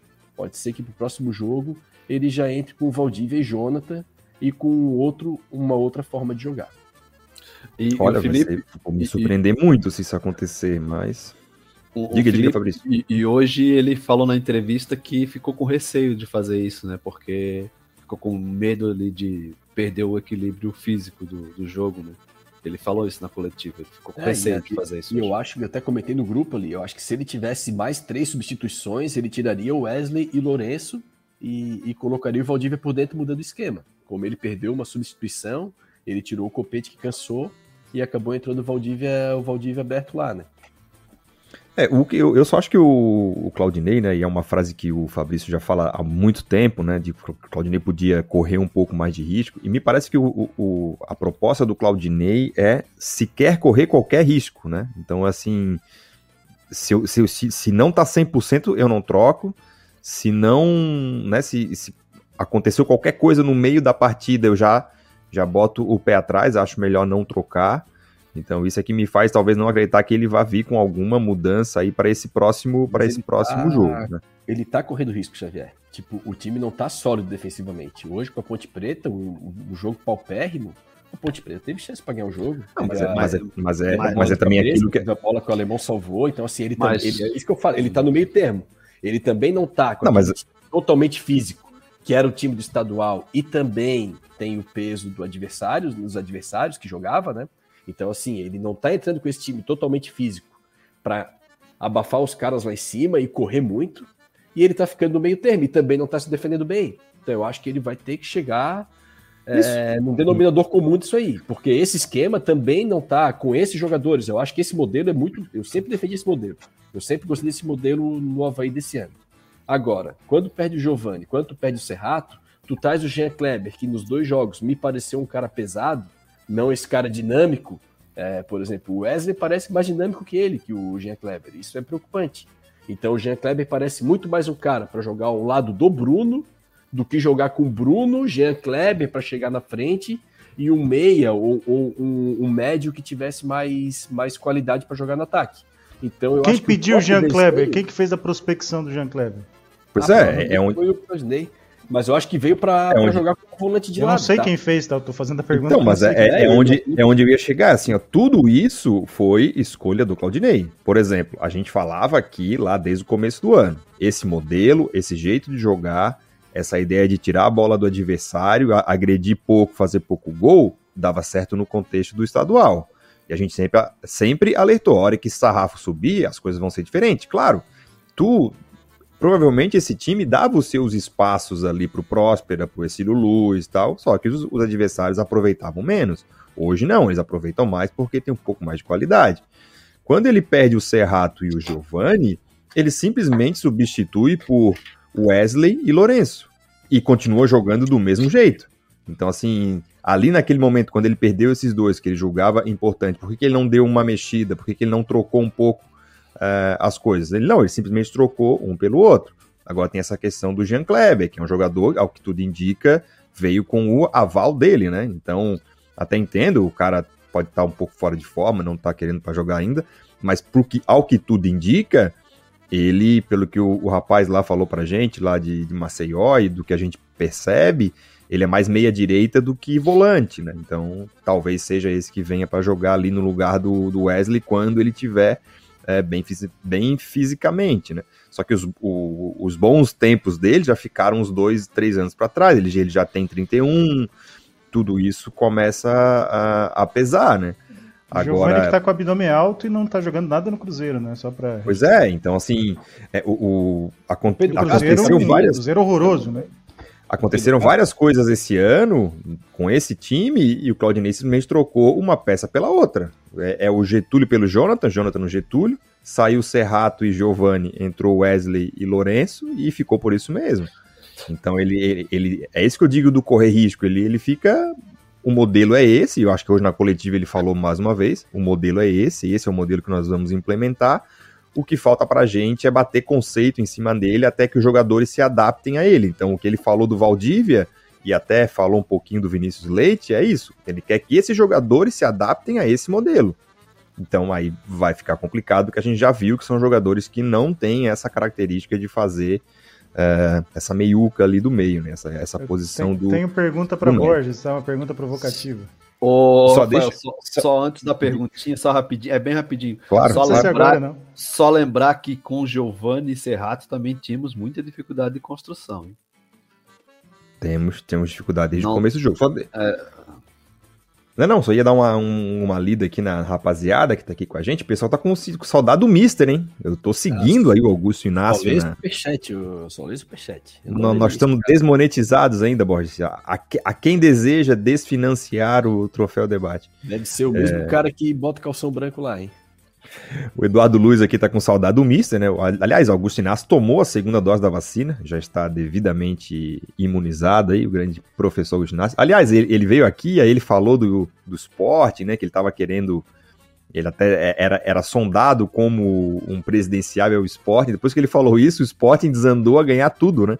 Ganhou o Campeonato Português, ganhou a Champions League de futsal, aí andou ganhando mais um europeu aí de handebol. O pessoal tá contente lá, não, tá não vai rolar. que o Marco Aurélio veio, então, pra tentar não vai... o Paulo ganhar tudo. não vai rolar pro nosso, pro nosso, é, pro nosso professor. É... Quem mais tá aqui? O Alexandre Pedro de Jesus diz que o Claudinei é fraco para esse grupo. Né? O Claudinei tem, tem, tem o seu valor. Cuidado. É, o, o, Felipe Queiroz diz ele aqui, ó, o Claudinei pode até ser fraco, mas o Geninho com esse mesmo grupo tomava dois gols por jogo. Tomava mesmo. É, infelizmente, com esse elenco, com esse técnico e principalmente com o salário atrasado, não iremos subir. A opinião aí do Lucas Moro Jax. Felipe Queires lembra que a agenda do Tubo Tot só tem três contatos salvos: Claudinei, Geninho e Geninho Casa. boa, boa, Felipe. O pessoal perguntando: o Júnior Dutra ah, sumiu, né? Deve estar tá aí com um passaporte né, sem validade para poder viajar, né? Enfim. É, Luiz Gustavo Dutra pergunta do Evando. É, o Thiago Kretzer, grande Thiago Kretzer, lá do açougue Kretzer do Mercado Público. O Claudinei é até teimoso para o bem dele. É, tá aí o Claudinei. É, quem mais está aqui? O, é, o pessoal tá rindo ainda do, do, do Wesley De Bruyne, né? Realmente foi uma coisa fora, fora do comum. Tem que rescindir o contrato do Valdívia só por dizer isso. É, é verdade. Tem que rescindir o contrato do Valdívia. Mas é, em falar em contrato, né? O nosso querido Moza Maranho está aqui, que vai poder falar para a gente um pouquinho sobre a saída do Gabriel Bussinger, né? O Gabriel Bussinger que no ano passado foi técnico do Aspirantes do Havaí. Ele havia já treinado categorias de base do Havaí, sub-15 e tal. No ano passado fez uma boa campanha com o Havaí no Campeonato Brasileiro de Aspirantes. Esse ano foi é, promovido ao profissional e era um dos auxiliares é, da comissão técnica do profissional. Recebeu uma proposta do Santos Futebol Clube para trabalhar lá no Sub-17. E se foi, meu amigo Moza, o que, que tu pode me dizer dessa despedida aí do Gabriel Bussinger? Então, na sexta-feira eu fiz a live do Olheiros, que inclusive o, o Rafael estava em, em, vários momentos, e começou um zum, zum, zum de reformulação da base do Santos, né? E eu fiquei bem intrigado com essa situação e comecei a checar, né? E, e aí fui checando e no final de semana as coisas foram se movimentando. E aí fui falar diretamente com o Gabriel. Eu tenho contato dele há bastante tempo por conta da nossa relação antiga lá da UFSC, lá dos anos 99, 2000, 2001. E fizemos entrevista com ele no Olheiros e tudo. Agora, é, no final do ano passado. E aí ele falou, eu não posso falar muito, né? Não posso ainda falar muito. Tô na correria aqui com um monte de coisa e mas eu posso falar que eu estou saindo do Havaí e que eu tenho uma proposta do Santos oficial, né, é, para uma das categorias de base. E aí ele me autorizou, né, a, a poder é, publicar isso ontem no Olheiros, e deu uma repercussão grande. Os torcedores do Santos ficaram alucinados. E o que mais me impressiona no Gabriel, falando da qualidade dele, é como ele é bem quisto, assim, em geral, na base brasileira. Ele, dá, ele participa muito de curso, faz muito curso. É, os jogadores que passaram por ele, só pegaram no Instagram ali a postagem que ele fez, muitos elogios, melhor técnico que eu já tive, muita gente elogiando, realmente, e acho que merecidamente. Mas em relação ao Havaí, falando do processo, eu não peguei todas as informações que eu gostaria ainda, estou coletando, quero falar com ele novamente. E o que eu percebi é que quando ele recebeu a proposta do Santos, ele recebeu uma proposta dentro da realidade de um clube nacional, um clube que tem uma, uma marca muito forte na base, que é o Santos. Ele foi falar com a gestão do Havaí, a gestão do Havaí não fez uma contraproposta, não fez nada, simplesmente achou que não tinha condições. E aí ele aceitou a proposta visando principalmente, digamos, estar no centro, né, no, na, na, no eixo, no eixo do mal, né? no sudeste e tal. Então, é, ele fez uma, uma situação ainda de tentar conversar com a diretoria, ele fez esse movimento, mas como não teve retorno, ele decidiu sair com toda a sua competência de sempre, com a sua ética. É, sei, é, de, agora de fonte de segura, que viria uma proposta muito alta do Atlético Mineiro, por conta da reformulação que eles estão fazendo na base. É, e provavelmente viriam outras aí nos próximos tempos. Tem alguns outros clubes de muito porte mudando a base. O Corinthians também está mudando, mas o Corinthians optou por pegar os do Vasco, né? Porque eles contrataram o coordenador que era do Vasco. Mas o Gabriel tem muito mercado, então não surpreende que ele receba a proposta. E nesse momento ele entendeu que é, seria melhor para a formação dele, para a continuidade da carreira profissional dele, é, ir para um clube é, como o Santos, que tem essa categoria de base, como eu falei, que tem problemas estruturais, mas tem uma marca muito forte, uma tradição muito forte de usar os jogadores jovens. Então, é, não sei ainda os valores, vou pesquisar. Algumas outras informações que eu quero tirar dúvida com ele, que eu não consegui. Mas o que eu sei é o seguinte: isso eu posso falar. Ele recebeu a proposta do Santos, foi falar com a diretoria do Havaí, não recebeu contraproposta, e aí fechou com o Santos.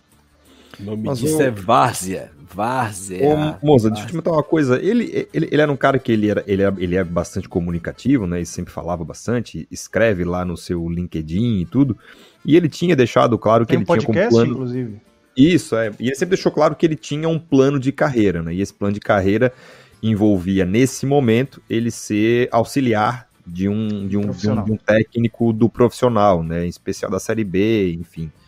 É, Tu acha que essa contraproposta que o convenceria a ficar seria mais financeira ou mais pensando em carreira? Tipo assim, não, fica com a gente, tu vai ser o auxiliar do, do Claudinei e a prospecção é para daqui tanto tempo tu assumir o time profissional. Para ti, o que, o, que, o que pesou mais? As duas coisas. Eu acho que financeiramente Claro que pesa sempre, porque ele é um cara que ainda não é um sujeito com uma, uma vida financeira estável, né, com as coisas todas garantidas. Ele, inclusive, fez curso aí, vários cursos, e até agradeceu quem pagou o curso dele, que comprou o carrinho do bebê, comprou. Enfim, ele teve filho há pouco tempo. Então, ele está buscando né, uma independência financeira, digamos assim. Então, tem peso a questão financeira, mas acho que a questão da carreira pesa muito para ele, porque ele é muito autoconfiante, né? Então ele não tem esse medo, ah, será que eu vou estar empregado? Ele é autoconfiante. Ao mesmo tempo tem um carinho enorme pelo Havaí, pela oportunidade que o Havaí deu para ele, a visibilidade que o Havaí deu para ele. Ele ganhou um título nacional no Havaí, as pessoas às vezes esquecem que é a Copa do Brasil Sub-15, contra grandes equipes do futebol brasileiro, um título muito complicado, e que ganhavam só Flamengo, Grêmio e tal, e ele foi lá e ganhou com o Havaí. Então ele tem um peso grande é, nessa história da base havaiana.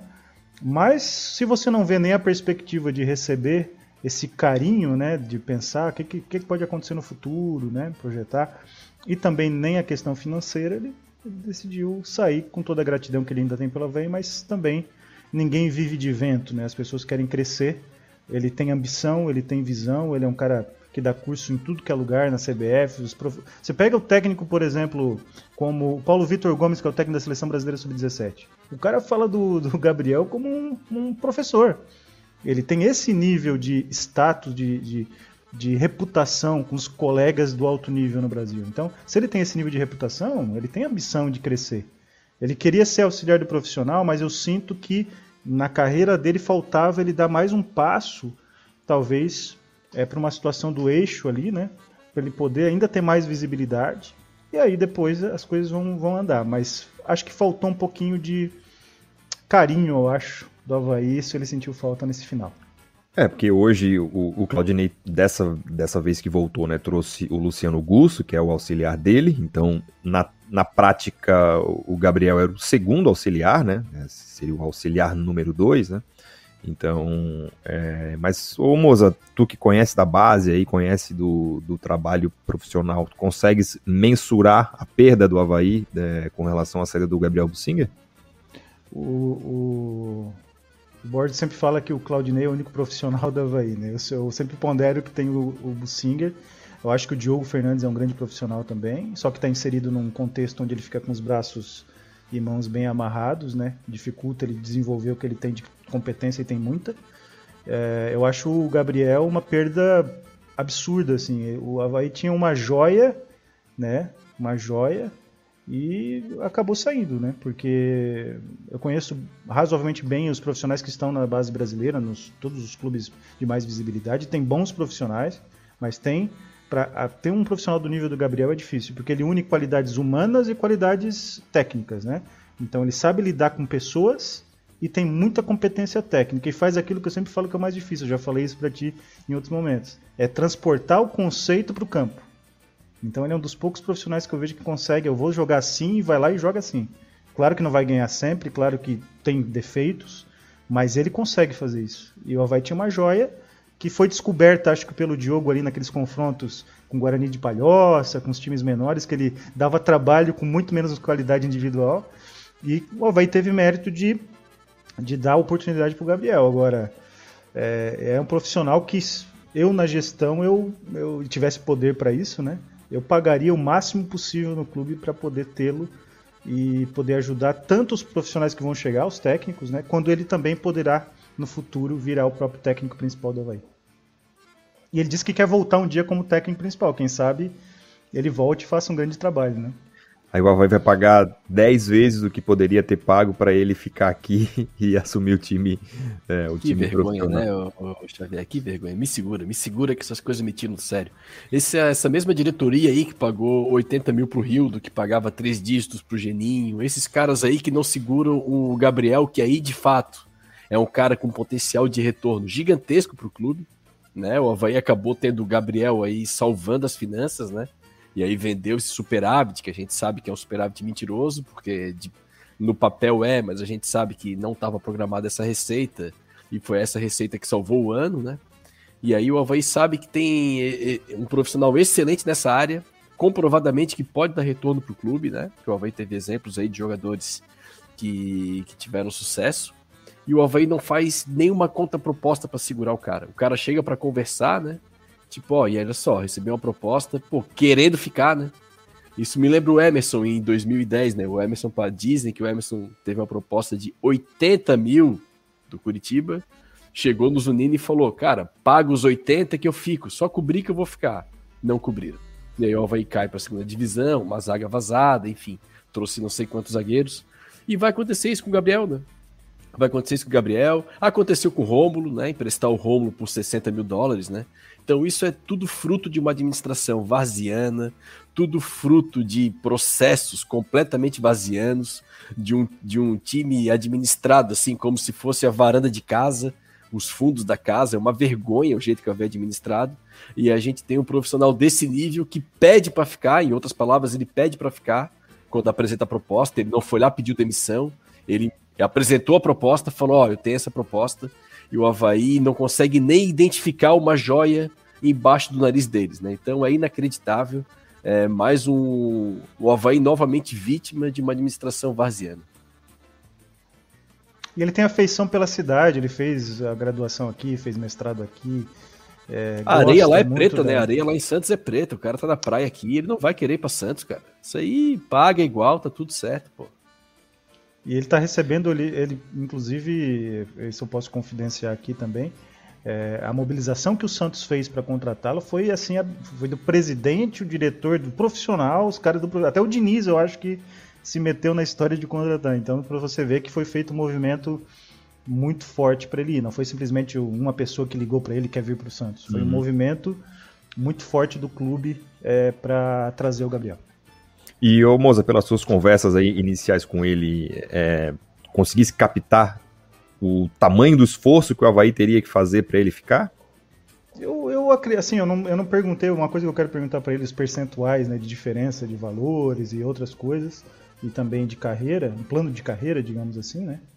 É, mas eu acredito que não seja um percentual. A diferença financeira não foi alta, isso eu posso dizer. Agora, uma diferença fez muito grande.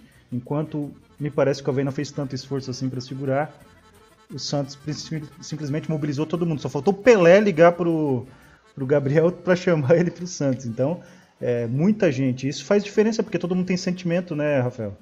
Então, você, a pessoa, pô, um liga, o outro liga, o outro liga, quer e quer e elogia e fala, vem pra cá que a gente vai. Chega uma hora que, né, por mais afeição que ele tem ao Havaí, gratidão e pela cidade, não tem como segurar. Sim, não tem como. Quer, teria como, né? A gente depois aqui vai saber qual é a, a informação. O Havaí também não tá gozando de muitos, é, muitos nomes aí, né? O, o técnico do Aspirantes, por exemplo, é o auxiliar Evando, que é um nome que a gente já sabe, já tá no clube há bastante tempo. É, enfim, mas é, um- é uma perda. Realmente, ó, eu- pergunta, pelo né, que eu tinha de informação dele, ano passado eu acompanhei bastante o, o Campeonato Brasileiro de Aspirantes e era um time que jogava muito bem, tinha bastante conceito em campo, um time que tinha, é, tinha re- realmente, assim, tu via uma organização. As informações dele eram muito boas, ele, ele era um cara que, além de tudo, se comunicava bem, né? Gostava de conversar, tinha podcast, vídeo no YouTube explicando como que ele joga, como que ele gosta de jogar. Enfim, acho, acho bastante, assim, é, é, bastante prejudicial para o clube ah, a saída dele. E Fica a pergunta, né, Xavier? É, será que o Santos tá pagando muito mais do que o Havaí paga pro auxiliar Evando, né? Que O a Santos vive um a momento difícil financeiro, Borges. O Santos É. tá com, tava com transfer ban até outro dia. Pois O- é. Eles estão pagando mais, mas não estão pagando nada exorbitante, não é uma proposta irrecusável. É. Financeiramente não é irrecusável. O, Gab- Afetivamente foi irrecusável. o Gabriel, ano passado, ele foi treinador do Sub-23, né? Mas esse ano ele, ele voltou pro Sub-20, é isso, né? Não, ele Não, estava no tava profissional. Como auxiliar fixo do profissional. Ah, ele já tava como auxiliar do Isso. profissional? É, Ele, ele era auxiliar do, do profissional. É, o técnico do Sub-23 é o Fabinho, né? Fabi- Fabinho Santos, eu acho. Fabinho sub-20, Silva. é, que chegou na Sub-20, né? semifinal da Copa do Brasil. Fabinho. Agora, Foi bem, é, foi bem. hum, Agora, o, o, o, o papel do auxiliar, ele é, é bem limitado, né? Assim, né? Porque o papel É, do depende auxiliar do é- nível de abertura que o técnico principal Uhum. dá, né? Porque... A gente viu aquela- aquelas questões que o Evandro falava, né, Fabrício, naquela entrevista aqui. Uhum. É, falava que em determinado momento ele tinha lá com o Inácio, né? Que ele falou, e aí o Inácio reclamou e tal. O Luiz Inácio Aham. falou e avisou, mas eu não quero falar sobre isso. Então a gente precisa, a gente precisa ponderar que se o, não sei o nível de abertura que o Claudinei dava pra ele, mas enfim, te atrapalhei. Não, não, eu, eu, eu, eu também acho. Ah, sobre o Inácio, eu acho que uma coisa que eu nunca tive oportunidade de falar aqui. Achava dele- o trabalho dele muito ruim, assim, porque minimamente ele não, não o time e tal. Mas se tem uma coisa que ele fez certo na, na, na, na enquanto ele esteve no Havaí, foi a substituição do clássico, tirar o Valdívia e colocar o Guri na ponta direita para tirar a única possibilidade de chegada do Figueirense no ataque, que era pelo lado esquerdo. O Valdívia tinha que ir lá no meio e marcar o lateral. Aí ele pegou, tirou o Valdívia e botou o Guri, o Leonan, né? Lá na ponta direita. Marca- Acabou, acabou ali, o Havaí ganhou o clássico, fez mais um gol e tal. Aí os caras foram no vestiário cobrar porque ele tirou o Valdívia. Ah, Mas assim, foi a, un... a, a, a- a única, não sei a única, né? Mas assim, foi a coisa certa que ele fez e ali ele matou o jogo. Então também, é, eu, eu não repito, não, não era muito fã do trabalho dele, mas eu acho que, que também tinha assim, o, ele não gozava de muito prestígio ali com o Marquinhos. Ah, não, não, não. e, e Isso- vocês isso lembram na Copa do Brasil, o Marquinhos falando, cobrando ele porque ele não levou o Kelvin para jogar lá no contra o Ituano? E depois a gente- é, depois a gente conhece toda a história, né? Então, é, assim, acho que tem que ter um pouco de respeito também com o profissional, né? Embora é. eu entenda também que o trabalho dele não era bom, isso eu, eu entendo, assim. Eu, eu era muito crítico. Não, mas é que eu, é, é, é que eu acho que tudo que faz, assim, a, a, questão do Inácio, e aí não só do Inácio, do, do, do Gabiza, enfim, é, é, tu ter convicção. Eu acho assim, se eu trago um cara de fora, eu trago um cara lá de Portugal, que eu fui atrás de informações dele, fui atrás daquilo que ele pode me oferecer. É, mas eu chego aqui e não dou nenhum respaldo para ele e trato como se ele fosse qualquer um, acho que tá errado, né? Acho que assim, a gente trouxe um cara de fora para ele aplicar novos conceitos, novas ideias, novas estratégias. Aí tudo que ele começa, não, não, mas aqui não é assim. E eu não falo isso só, só do, do Inácio, não. Isso acontece em, em muitos clubes, inclusive com técnico uh, brasileiro, né? O, o, cara faz uma boa campanha em tal lugar, aí vai para outro clube. Chega lá no outro clube, ele começa a implementar os seus conceitos que deram certo, aí sempre alguém vem, não, não, mas aqui é diferente. Não, não, mas a, a, com esse jogador é diferente. Não, mas o, o elenco é diferente. Não, né? Eu, eu trago o cara, eu quero que o cara exponha a sua as suas teve, ideias. Teve crise com o Inácio, independente dos erros que ele cometeu nas escalações, enfim, nas, nos modelos dele de jogo. Teve crise com o Inácio porque ele cobrou o Rio da Caneleira. Né? Foi o Bruno. Quer dizer, um, é, você criar uma crise Silva, por né? isso, então você não sabe gerenciar crise nenhuma num clube de futebol que tem pressões e cobranças muito mais complicadas do que essa. É um então me parece que não foi nada de convicção, foi um modismo pós Jorge Jesus. Sim, claro. E aí chega aqui, tem ex-jogadores com nome, com uma certa vaidade né, hum. na, na, gestão e na comiss nas comissões técnicas e acaba gerando conflito, né? Não chegou com. Não, e falta de conhecimento, né, Moza? E assim, ó, e, eu acho que tu matasse a charada, né? Se o, se o Flamengo tivesse sido campeão na Copa do, da, da Libertadores, do Brasileiro, de tudo mais, com técnico do Sri Lanka, o Havaí iria atrás de um técnico do Sri Lanka para trazer para cá. Isso era, era, era, fato, né? O único motivo que ele é, que foi atrás dele era por, por ser um técnico português também. E aí, quando ele chega aqui, não é dado para ele o mínimo de, de, de respaldo né, do, ao trabalho dele. E ah, ele foi cobrar os jogadores, a comissão ficou ao lado dos jogadores. Eu acho que ele tem os, os seus defeitos, isso é inegável. Bastava meia horinha de pesquisa no Google ali para tu ver que o Inácio arrumou rolo lá no Egito, arrumou rolo lá em Angola. Tem, tem, tem vídeo dele discutindo com o presidente, assim, numa coletiva, ele falando, o tradutor ali, né, fazendo a tradução. Aí o time era, o time era, era patrocinado pela, pela Coca-Cola. E aí tem uma Coca-Cola assim na, ele quis tomar Pepsi na daí. mesa, isso. Aí ele falou assim, ó, se eu se alguém me diz que isso aqui é Pepsi, não é Pepsi. Aí o cara bota a mão na cabeça assim que tá na mesa com ele, tipo, nosso patrocinador. E aí Agora... ele, já vou completar, já vou completar. Aí, e se eu digo que isso daqui é uma Pepsi, eu não digo, porque a minha convicção diz que é uma Coca-Cola. Olha, cara, é curioso esse vídeo aí. Mas enfim, mas dava para saber quem era, né? Dá para saber Isso, como é. jogava, dava para saber quem era, dá para saber um temperamento, um temperamento, tem um temperamento difícil. Ah, ali já tinha um pouco mas, de. Mas as cobras criadas dentro do clube também dificultam. Né? É, e ali ah. já tinha um pouco, é, essas cobranças um pouco descabidas, assim, já tinha um pouco de irritação também do, do trabalho que, tava, que o pessoal tava vendo também, que não, daria muito resultado, tá? Talvez tivesse isso também. Agora, uma coisa com o Moza, né? É, é a, a, gente tem copiado tudo um pouco da Europa, né? Esse, é, é, o que se vê no Brasil hoje de futebol, assim, veio muito de uma literatura de Portugal, né? Até as expressões mesmo, né? Externo, médio, coisa que nem no Brasil não se fala muito, agora que tá começando, mas vem de lá, né? E aquelas linhas bem bem montadinhas, duas linhas de quatro e tal, né? Aí eu tô acompanhando alguns jogos da Eurocopas, assim, né? Jogos super ofensivos, né? Que tu se quer ver muitas linhas bem montadas, assim, duas linhas de quatro bem montadas, não? Às vezes tem dois um pouco atrás, dois um pouco à frente. O futebol super ofensivo.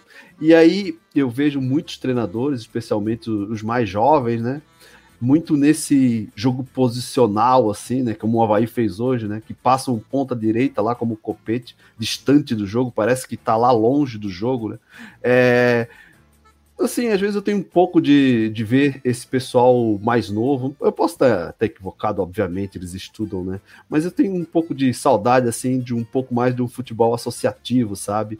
Futebol de apoio, sem ser é, muito esse, esse regrinha, cada um no seu cantinho. É, e, e, e, e, sim, e parece até uma coisa mais fácil de fazer.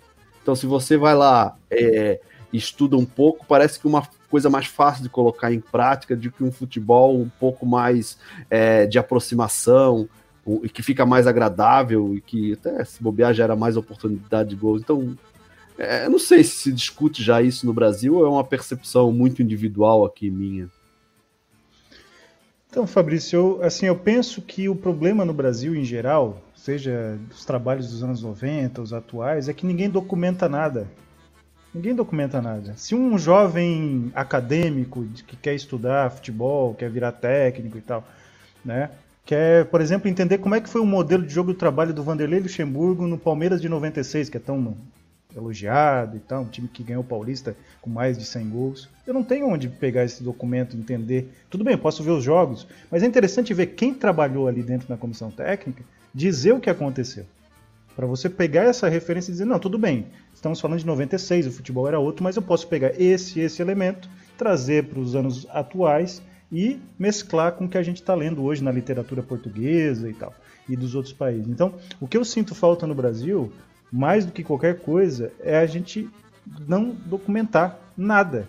Os modelos, os trabalhos vitoriosos do presente, do passado, né? Então, tinha livro daquele é, húngaro, né, o Bela Gutmann, né? que Sim. veio para cá. Tem livro sobre Bela Guti, mas não tem um livro sobre o Tele Santana, sobre os trabalhos dele, não tem um livro sobre Luxemburgo, não tem um livro sobre, sei lá, o Cuca. É que eu não estou falando elogiando, estou só dizendo tem as que biografias, tem né? Tem, tem as tem a biografia do Tele, mas a é biografia um... do Tele não fala do modelo de jogo do Tele, sim, fala sim, da vida do também, Tele. É, uma, é um romance, né? Mas não tem. Por exemplo, o Por São Paulo lado, tem um livro. Portu... É, os portugueses têm bastante. Quem tem um livro é o Luiz Carlos Cruz. Mas aí não sei. É, o Drubsky, né? O Ricardo é tá Drubsky também tem um livro. Mas assim, é. é. agulha no palheiro, então a gente não documenta, Fabrício. Claro, então, claro. talvez essa falta que você sinta de algo mais anos 90, não é que ela vai trazer um negócio saudosista, mas é que talvez se os, jovens tivessem acesso a uma literatura sobre o trabalho do Luxemburgo dos anos 90, para pegar algum elemento ali e agregar, poderia ajudar a ter um futebol como você quer, um pouco mais dinâmico, mais movimentação, mais solto e tal. Então, no Brasil não temos essa cultura. Não tem nenhum biógrafo, biógrafo não, mas um jornalista, um acadêmico que sente com, com um técnico que talvez não saiba escrever exatamente um, um, livro, mas senta com ele, entrevista, conversa, escreve, documenta, como muita gente faz, e publica. E aí o jovem que está começando, pô, mas tem esse livro do luxo aqui sobre o trabalho dele, vou dar uma lida porque eu quero entender como é que foi aquele processo. Como as pessoas leem até hoje o trabalho do, do Phil Jackson no Chicago Bulls dos anos 90 porque tem livros e livros e tal. E hoje, mesmo o basquete mudando muito, muita gente usa alguns conceitos que leram naquele livro histórico. Então, dá para usar o passado, mas a gente não tem nem como ter acesso ao passado. Então, isso é um problema. As pessoas vão a Portugal, pegam a literatura portuguesa, porque é o que tem acesso em língua portuguesa para gente. Sim. Sobre é, o... e, eles têm bastante também, né? E tanto, tanto, é que hoje eles têm grandes técnicos em grandes clubes, né? Talvez Portugal seja o maior celeiro de, de, de técnicos aí estrangeiros. Tem uns três ou quatro na Premier, na Premier League, tem, enfim, grandes treinadores. O Mourinho segue em alto nível, né? Treina Roma e tal ainda, ainda tem grandes mas treinadores. Mas na América mas... do Sul também, Rafael, o pessoal documenta muito, né? Sim, sim. É... Não, mas até por isso. Mas é por isso que assim, tu tem o, o, o Tabares, né? O, o Oscar Tabares foi um cara que, pô, treinou o Boca Juniors, treinou o Milan da Itália, treinou o Cagliari, é, o Pellegrino treinou gente fora. Enfim, e aqui quem, né? Qual, qual, o grande trabalho? A gente tem o Abel Braga agora treinando o Lugano lá na Suíça, mas é, não se sabe qual é a relação e tem um grande ter técnico que o Havaí poderia ter contratado em determinado momento não contratou antes do Claudinei chegar. O Voivoda que tá no Fortaleza. Ah, sim. Esse sim, cara sim. é fera demais. O, o, sobre o Luxemburgo também, né? Eu acho que uma coisa que tem que. As pessoas acabam não falando, mas. Cara, ele pegava nos anos 90, obviamente, tô, tô tirando o Bragantino, tá? Tô tirando o Bragantino. Ele pegava que ele era ruim. um grande pegava elenco, né? Seleções, pô. Cara, o Palmeiras dele tinha Rivaldo, Djalminha, Luizão, Hoje não tem mais esses grandes elencos aqui no Brasil. Roberto Carlos. O, é, Roberto Carlos, pegar o próprio Filipão, cara, eram elencos assim de nível de seleção brasileira até. Mas Isso é, quando ele não levava os caras para baixo para cima, né? O Maldonado jogou com ele em tro, trocentos é, times, alguns Recife, o, enfim, o Alex. Alex. Se você pegar o Cruzeiro de 2003, que foi um time histórico, não era tão. Tinha o Alex, mas não era. Eu concordo contigo, Fabrício. Eu acho super estimado aqueles trabalhos do Luxemburgo, mas assim, é, foi um trabalho de referência para a época. Mas se uhum. você quer estudar o Cruzeiro de 2003, você não sabe o que aconteceu ali, você só sabe de ver sim. os jogos e tal. Mas quem tá por dentro do processo? Quais são é. as dificuldades que teve? Por, por, que aquele jogador foi contratado e como é que ele foi utilizado? Então, quem está dentro do processo precisa escrever isso para a gente poder ler e poder, pô, isso aqui é interessante, ele pode usar até é. hoje. Não tem. É, então, só para uh, passar para o Felipe, é, não é que eu quero a volta do futebol dos anos 90, por, por dois motivos principalmente. Assim, primeiro, que saía muito no chutão, hoje a gente não vê muito mais isso, a gente vê, principalmente depois de 2014, uma saída mais construída, eu acho isso bom. Era muito feito, pegava um goleiro, dava um balão para frente para disputar a segunda bola, e aí começava numa área mais adiantada do campo, mas era feia a saída de bola. E também a, a, a, marcação, né, o sistema de marcação, você deixava muitos buracos, assim, tu vê gols, assim, da época de 19, do, dos anos 90, que tu vê assim, porra, isso já não aconteceria muito hoje, seria considerado uma falha grave de marcação. Então, é, mas assim, mas em termos de ataque, assim, acho que tinha um jogo mais associativo que eu tô vendo na Eurocopa. A Eurocopa agora é um, são jogos super ofensivos. É claro que são jogos de seleções, mas tu não vê aquele time lá que tem um cara lá na ponta direita que tá lá o jogo todo, ele só passa lá naquela faixa. Não, é um cara que tá participando do jogo o jogo inteiro. O jogo inteiro ele está participando do jogo. É claro que conta a qualidade também, são, é, é outro nível. Mas eu, às vezes eu acho, inclusive na seleção sub-23, eu já vi alguns jogos do treinador Jardine, e ele joga um futebol, esse futebol é, posicional, é, até um 4-1-4-1, é, ou 4-2-3-1, não lembro agora, mas, cara, é, eu, assim, às vezes me dá agonia. Pô, ele tem um jogador, tem um jogador tipo o Anthony. O Anthony, às vezes, passa um jogo todo lá na ponta direita, grudado na lateral. Às Fiz vezes. Uma pergunta pro cons... Anthony hoje no, na coletiva. É, então, isso daí eu sinto um pouco de falta do, daquele estilo do ano que é um pouco o Jorge Jesus trouxe no, nesse Flamengo dele, né? Que é um 4-4-2 com meias, também não tem mais aqueles meias. Quem é o, quem no Brasil hoje tem o meia como Arrascaeta e Everton Ribeiro que consegue ser bom no ataque e fazer o vai e vem sem comprometer a marcação muito.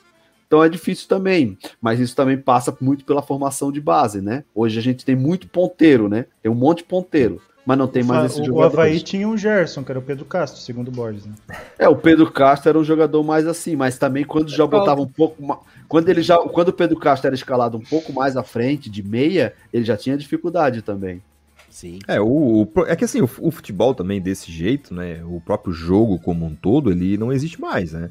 É, é o, o, aí, tem bastante gente comentando no chat aqui a figura do camisa 10. Nenhum time vai fazer isso, cara. Vai botar um cara na meia esquerda, no meio do campo sozinho, sem tocar o pé na, na bola, sem dar um piquezinho ali, é, é, nem que seja para incomodar o, o volante. Não, ele, todo mundo hoje tem, tem que tomar a sua, a sua é, ter as suas funções, né? E acho que também esse jeito de jogar com duas linhas ele prevalece um jogo um pouco mais destrutivo. Eu acho que a gente tá vendo bons jogos na Europa também, né? Na Eurocopa, porque qualquer seleção meia boca faz uma linha de cinco, uma linha de quatro, dificulta o jogo, bota um centroavante para correr lá então, acho que tem. É, é, é, é mais que, fácil ó... dificultar o, os jogos hoje em dia, né? Aí, claro, quando pega seleções melhores, que jogam um pouco mais aberto, o jogo, o jogo flui mais. Mas é, tá, tá muito fácil hoje tu destruir no futebol.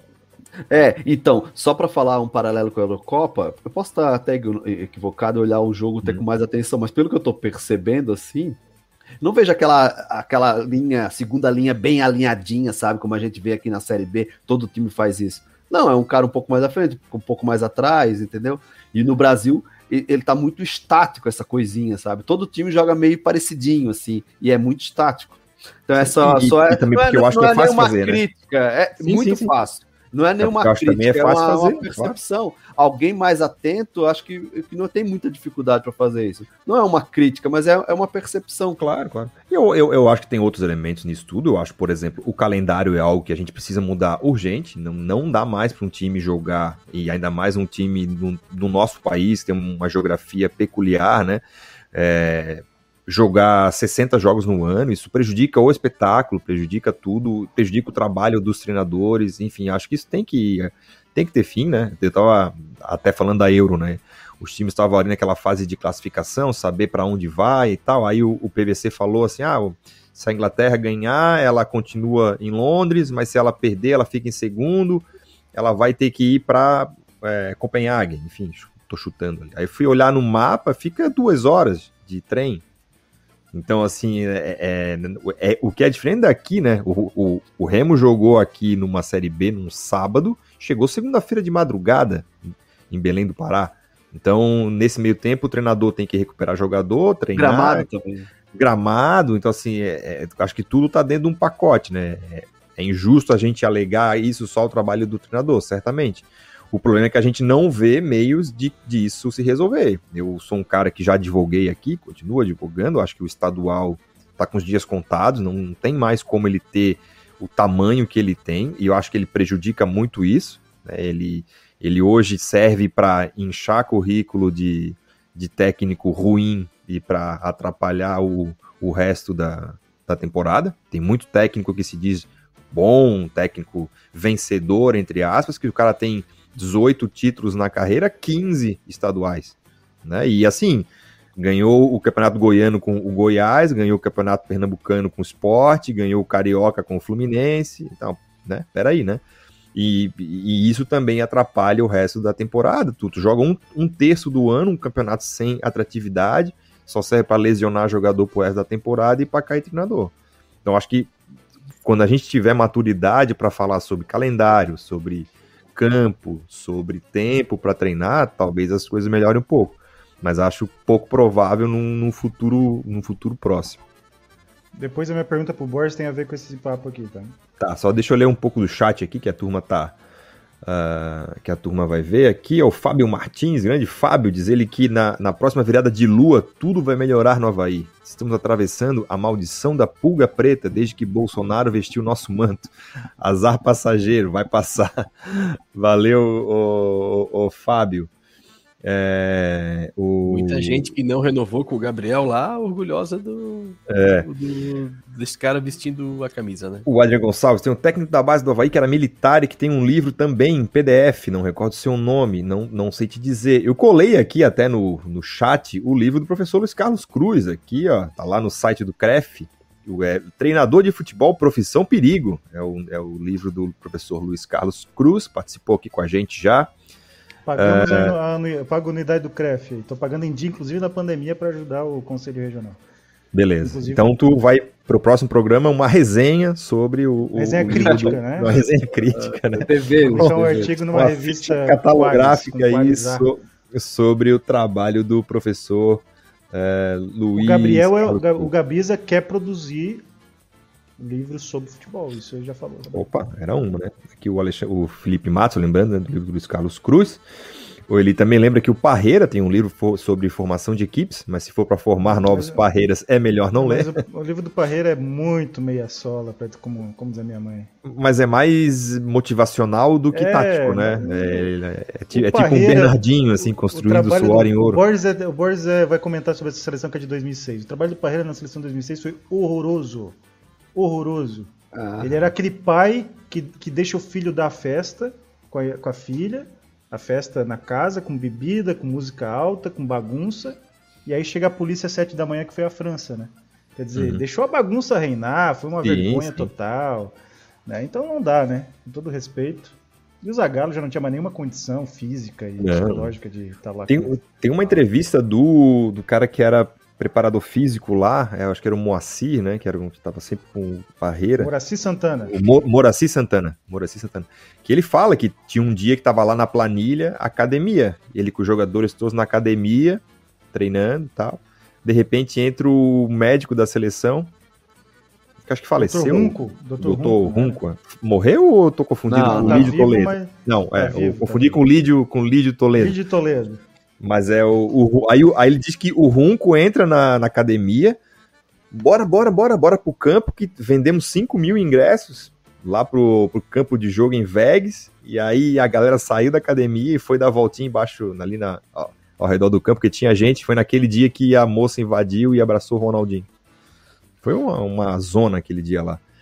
O Felipe Matos lembra que o Ricardo Drubski tem um livro sobre a escola brasileira de tática. O filho dele é dirigente na base, acho que é no Bahia, se eu não estiver enganado. É, exatamente. O quem mais tá aqui? O Lucas Cardoso lembra do Pirâmide Invertida, né, do Jonathan Wilson, também é um livro. Ele, ele- tu sabe se ele foi técnico ou ele é só um, um estudioso, moço? Hum, estu- Não foi, até onde eu sei, não foi. Mas o Lucas Cardoso pode me falar também, mas não foi. Não lembro dele. Mas diga lá, diga qual é a pergunta que tu que tu queres aí. Pergunta pro Borges é a seguinte, né? A gente tá falando de anos 90, em 94 o Brasil ganhou a Copa do Mundo com Mauro Silva, Dunga, Mazinho e Zinho. O Mazinho, embora fosse um bom jogador, ele apanhou da bola durante a Copa do Mundo, com todo respeito, tá? E eu queria saber se o Pedro Castro encaixaria melhor naquele time do que o Mazinho, ali pela direita. O Geninho colocou ele lá, né, Mozart? Mas acho que. Não, Acho que o Pedro Castro, é, Pedro Castro desse time, acho que seria banco, moço. Seria banco e o Dunga fez uma baita Copa, né? O Dunga fez uma baita Copa. Mas jogando com É. o Dunga junto, no lugar do Mazinho, Daí tem que tirar do Mauro Silva, que o, Mauro, o Mazinho jogava meio que aberto na direita, né? Aí ele vinha, ele puxava um pouquinho pra dentro e o Zinho também pela esquerda fazia a enceradeira, como o pessoal dizia, né? E aí tinha o Bebeto e o Romário se mexendo. Mas voltar só um pouquinho ali naquele papo ali que o, que o Fabrício comentou sobre o jogo posicional e tal. Então, antes de, de falar sobre isso, eu quero dizer que eu também não gosto, assim, não é um jogo que me que é, me dá tesão em ver, eu acho que é, eu- eu- por outro lado, eu acho que é um jogo que, é, que funciona, né? Mas não é um jogo que me agrada para ver. Mas eu acho que a Eurocopa não passa muito por isso, assim, é, a qualidade do jogo da Eurocopa, né? Eu acho que primeiro de tudo é, é o gramado. Eu acho que o gramado possibilita que o jogo seja mais dinâmico e mais laicar, né? Eu até acho que alguns jogos europeus assim estão virando muito uma mistura de handebol com futebol de salão. Então é todo mundo joga, todo mundo marca, bola muito rápida. Tu perde uma bola na intermediária, em dois toques os caras estão no teu gol, tipo futebol de salão. E quando tu marca em cima os caras, os caras passam da tua primeira linha, tu volta completamente, o outro time roda a bola, igual o handebol, para tentar finalizar, e vice-versa. Às vezes eu acho alguns jogos meio monótonos, assim. Mas assim, Fabrício, é, é, por exemplo, amanhã, provavelmente, a Inglaterra vai no jogo posicional contra a Dinamarca. Provavelmente a Dinamarca vai botar a linha de 5. E, a, a- e, a, e contra a linha de 5, o Brasil ontem, no segundo tempo ali contra o Peru, foi ruim, né? O Brasil também estava no jogo posicional, que o Peru estava com linha de 5. Ruim não, foi horroroso, né? Foi horroroso, foi horroroso. É que assim, eu acho que tem que estar tudo treinado. Tanto o jogo de aproximação quanto o jogo posicional. Se tu pegar uma linha de 5, eu acho que o jogo posicional é interessante, ele pode te ajudar. Eu acho que o que diminui muito a nossa qualidade do jogo aqui, acho que é o gramado. É, a própria Copa América, se tu vê o time do Brasil jogar no Engenhão, vê que o time acaba não andando, né? O time não anda tão bem quanto andam os times na, na Eurocopa. Eu acho que passa muito por isso. E modelo de jogo, né, eu acho que tem que ter essa variação. Quando tu pega uma linha de 5, acho que se tu não jogar com jogo posicional, dificilmente tu vai entrar com, com movimentação. Porque tu abre o cara na direita, abre o cara na esquerda, tenta empurrar três caras no meio para tirar a sobra dos caras, o teu volante tenta ir pro jogo. É a tua forma de tentar abrir aquela linha de 5. Se tu tentar abrir aquela linha com movimentação, eu acho que é um pouco mais complicado. Tu vai talvez movimentar pelo lado e tentar chuveirar na área, né? Então, eu acho que não passa muito por isso a qualidade do jogo. É também é, por todo tudo que envolve, né? O gramado, Espetáculo. velocidade da bola, tudo. É, diferente. Não, é diferente. Não, Além do que, né, a Eurocopa é um campeonato diferente, né? De, de- de basicamente mata-mata, então acho que tem um pouco mais de. Por vezes se esquece um pouco mais o conceito para ir para uma coisa mais prática, enfim. É, né? Isso é Eu verdade. sempre, eu sempre acho assim, é, é até curioso porque. Suíça e França, né, Xavier? Se Suíça e França na 13 terceira rodada é um jogo, né? Sim, Suíça e sim. Valendo vaga, é Não, loucura. o, o, que, o que tá acontecendo agora nessa Euro já aconteceu em muita Copa do Mundo. Eh, Por exemplo, tu pega a Dinamarca. A Dinamarca tá na semifinal da Eurocopa. Dinamarca perdeu o primeiro jogo, aquele jogo que o, que o Eriksen Perdeu o melhor lá jogador. né? so- sofreu um, um infarto. Perdeu o segundo jogo para a Bélgica. Depois ganhou a Hungria na, na última rodada e classificou como melhor terceiro. Olha a pica. Melhor terceiro. Foi para as oitavas de final contra País de Gales. Um adversário, né, razoável. Esse né? Gales é o time do Ma- Mandrião do Bale. Isso, é. País de Gales. Ganhou. mandrião. Ganhou. Aí ganhou o País de É Gales. branco do professor, hein, ô Fabrício? Aí agora, aí foi para as quartas de final contra a República Tcheca, que naquelas coisas que só torneio desse nível consegue fazer, eliminou a Holanda. A Holanda estava jogando melhor, o cara escorregou, botou lá, fez a falta, foi para a rua, a República Tcheca cresceu, ganhou a Holanda. Então, a, a Dinamarca passou pela, pe- pe- pela a República Tcheca. Ou seja, ela está na semifinal da Euro, ela não fez nenhum grande jogo, não eliminou nenhum grande favorito, tem duas derrotas na competição. Então, assim, campeonatos dessa, dessa característica, às vezes tu pode estar numa final de campeonato sem ter feito nenhum grande jogo. Aí, agora- amanhã pega a Inglaterra. Digamos que amanhã a, a Dinamarca faça o jogo da vida. Naquele jogo que tu faz uma vez a cada 10 anos. Tá na final da Euro. Então, é, é- é- eu acho cu- curioso o torneio dessa forma, né? O- é, Portugal foi assim na última. Portugal classificou como melhor terceiro quando foi campeão. Aí foi, foi passando, pegou adversários ali é, acessíveis ali na fase de mata-mata, ganhou um nos pênaltis, aí faz uma partida da vida contra a França, ganhou a Eurocopa. Então, acho que a própria característica do torneio também acaba condicionando as equipes a, a jogar de, de um- de uma certa forma. E é o que pode acontecer um- numa Copa do Mundo, né? Enfim. Mandar um um abraço pro. Heitor Machado ali, que comentou que vai ter o livro do Geninho, com as variações do 352 2018. As 352 variações que dos camarões no, no rodízio lá na lagoa. Vai ter. É inacreditável. Cara, eu, que- 352, eu né? quero fazer o Ah, prefácio desse, o- desse livro aí.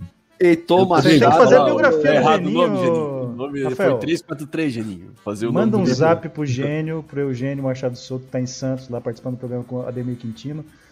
E diz assim: Eu quero fazer a sua biografia. Eu vou nas minhas férias, vou para Santos, ou para a cidade que ele mora, não sei onde é, sei Santos. Vou, vou pegar as gravações e aí vou fazer a tua biografia. Não só o prefácio. Vai ser com no Geninho, litoral. eu não vou conseguir, A vai ser no litoral. Ainda é mais que pão quente, cara. Eu não vou conseguir, não vou conseguir. com Geninho não tem posicional, hein? Fato. Não, com o Eu Geninho tenho não uma tem pergunta sobre, tem uma pergunta sobre o Grêmio, Não, sobre o- o Thiago Gomes, que eu posso responder. É igual assim, eu, eu, tinha, eu tenho um colega da, da graduação que fez um, um TCC sobre a Bossa Nova, era 50 anos da Bossa Nova. E aí ele conseguiu falar com o Paulinho da Viola. E aí o Pô, Paulo- com o João Vascaíno. Isso, com o Paulinho da. Viola.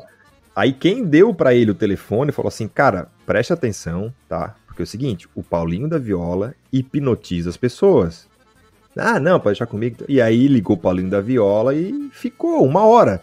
Quando ele foi ouvir de volta a gravação, eles falaram do Vasco, eles falaram do Carnaval, eles falaram... E, e não Só aproveitou- falaram da Bossa só Nova. não falar a bola nova. E o Geninho vai ser assim, se eu, se eu passo uma semana com o Geninho, ah, eu não vou conseguir escrever nada, vou ficar só só, Só ouvindo, só resenhando, só resenhando.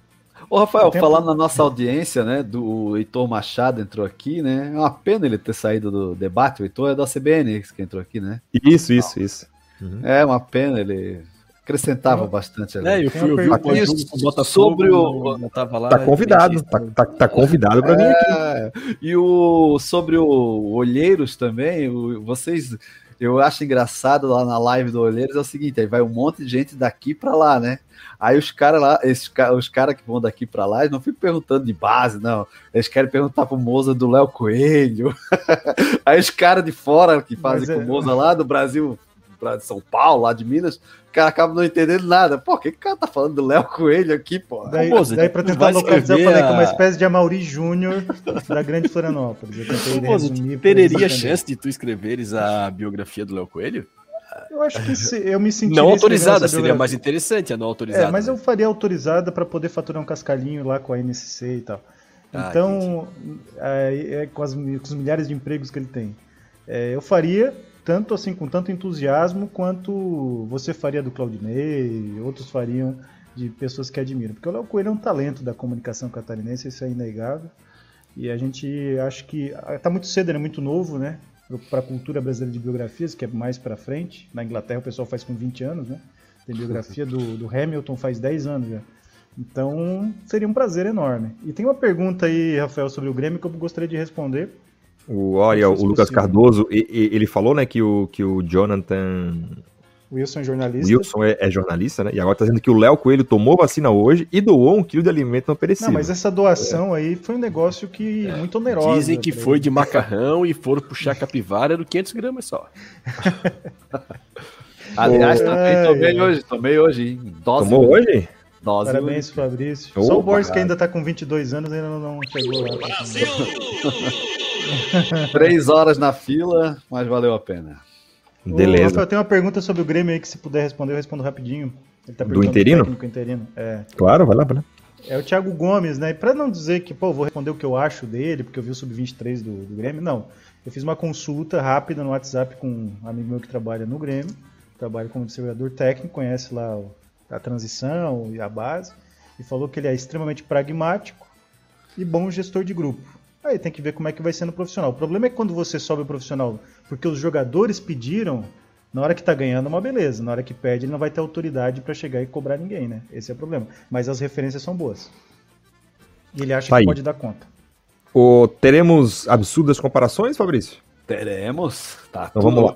Muito inteligentes hoje os absurdos. Então, então vamos lá. Ah, eu não aguento mais esses absurdos! Esses absurdos dessas comparações! Manda. Então, é, Hoje eu tenho hoje, uma também, hein? É, o Felipe também tem uma também. Ah, o, o Fabrício primeiro, vai. Olha só, é, duelo de narradores. Giovanni Martinello ou Clayton César? Martinello.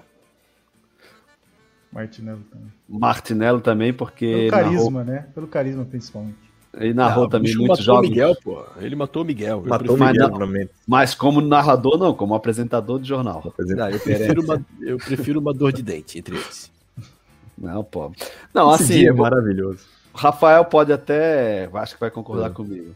Então, primeiro, cara, narrar, narrar futebol não deve ser uma coisa muito fácil, né? E eles narram futebol, acho que narram até relativamente bem, né? Aliás, o Galvão voltou a narrar bem, cara, hein?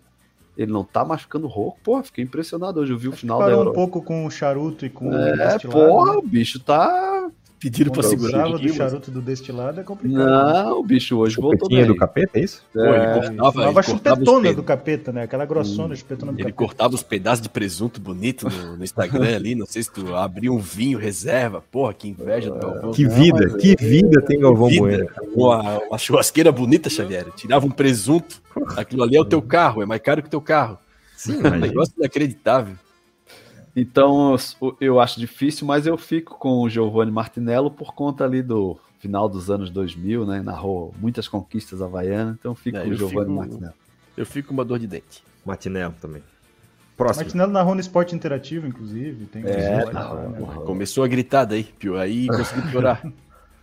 Roberto Alves ou J. Teles? Roberto, Roberto Alves. Roberto, amor de Deus. Roberto. Essa aí, essa aí compete com o das aranhas ou entre elas, hein?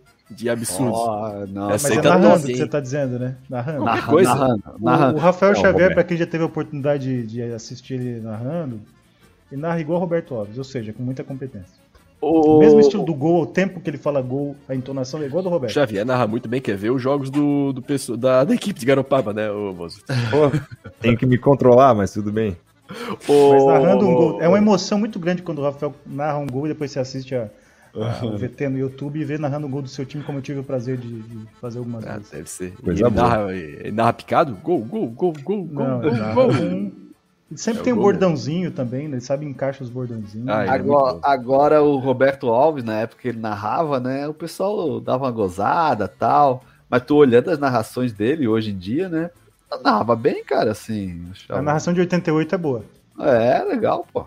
E melhor que o JB Teles narrando. Violento! É... Agora essa é inteligente, hein? Essas são inteligentes. Evando 2004 ou Evando 2008? Caralho. 2004, cara. 2000... A gente não comenta resultado, hein, Fabrício? 2004. Aquele time dependia mais dele do que o time de 2008 dependia dele. É, 2004 aquele time, ele...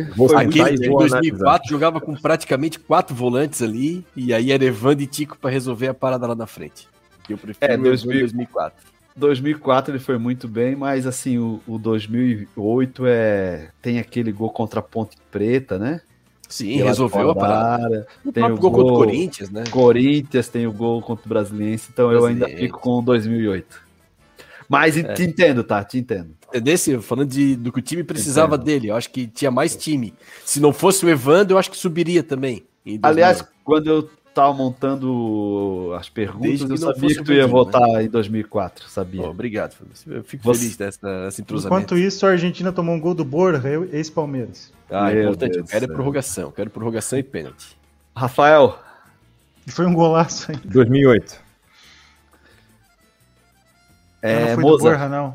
acompanhou o Mozart? O Eu sou 2004 porque eu tenho a, a memória O afetiva Bozo deve ter do jogo. tá? 2004 de Evando e do seu parceiro de ataque, o Tico.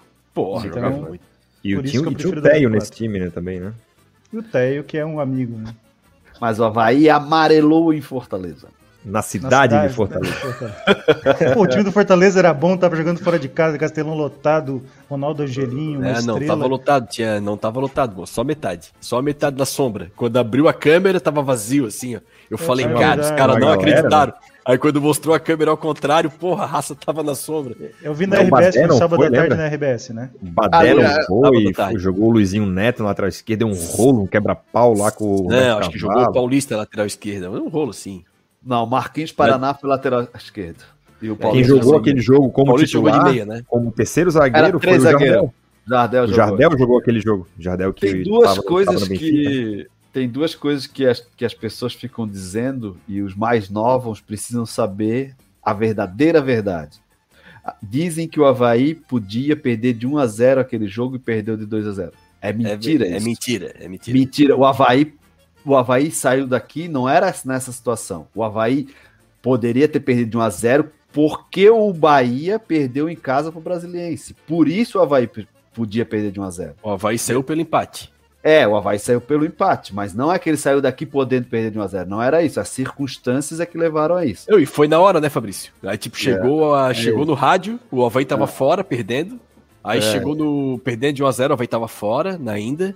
Aí chegou no rádio, os caras, ó, gol lá do Brasiliense, estamos subindo com esse 1x0. Aí o Havaí Aí tomou- avisaram, aí escantei o gol dos caras. Eu Falei, ah, É, puta que ah. pariu, larga, né? É, então isso precisa ser corrigido histórica. E outra coisa que precisa ser considerada historicamente é que o Felipe Borges, todo o programa fala, e o Rafael não faz nada, ah, ah, não fala nada, que é lamentável, é que a campanha de 2016 é melhor do que a campanha de 2008. Pessoal que não acompanhou a campanha de 2008, gente, isso é o maior.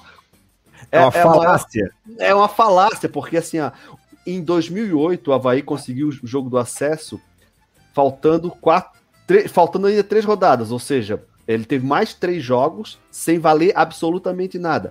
E mesmo não tendo ganhado o jogo do Brasiliense e mais uns dois jogos, o Havaí subiria do mesmo jeito. Eu Então quero foi uma de camp- resposta, hein? E a Falar. campanha, a campanha de 2016 a gente não pôde desperdiçar nenhum ponto, Eu nenhum preciso ponto. falar, eu quero falar. Então. Então, é o seguinte, isso precisa ficar claro para os mais novos. E eu lamento também que o Rafael nunca contestou isso. Não adianta, Roberto Alves é único, não adianta. Ó, É, aí, a, a minha função aqui é mediar o debate. Agora vamos ouvir a réplica do Felipe Borges. Não, mas não Isso tem aí. réplica, contra fato ah. não tem réplica. Isso aí, isso aí é uma meia-verdade, como toda meia-verdade é uma mentira, o senhor Fabrício. Não, O- é só a gente não. pegar, é só a gente pegar a tabela ali e ver que a única vez que o Havaí subiu como vice-campeão foi em 2016. Se o senhor acredita que o Então time não foi a melhor 2008 era campanha, foi a melhor colocação. Bom, é melhor campanha, né? Tipo, por exemplo, o Havaí, dois- o Havaí tem a melhor campanha dos catarinenses na Série A, ficou em sexto. O Figueirense em sétimo fez mais ponto que o Havaí. O Mas a melhor campanha é do Havaí em sexto.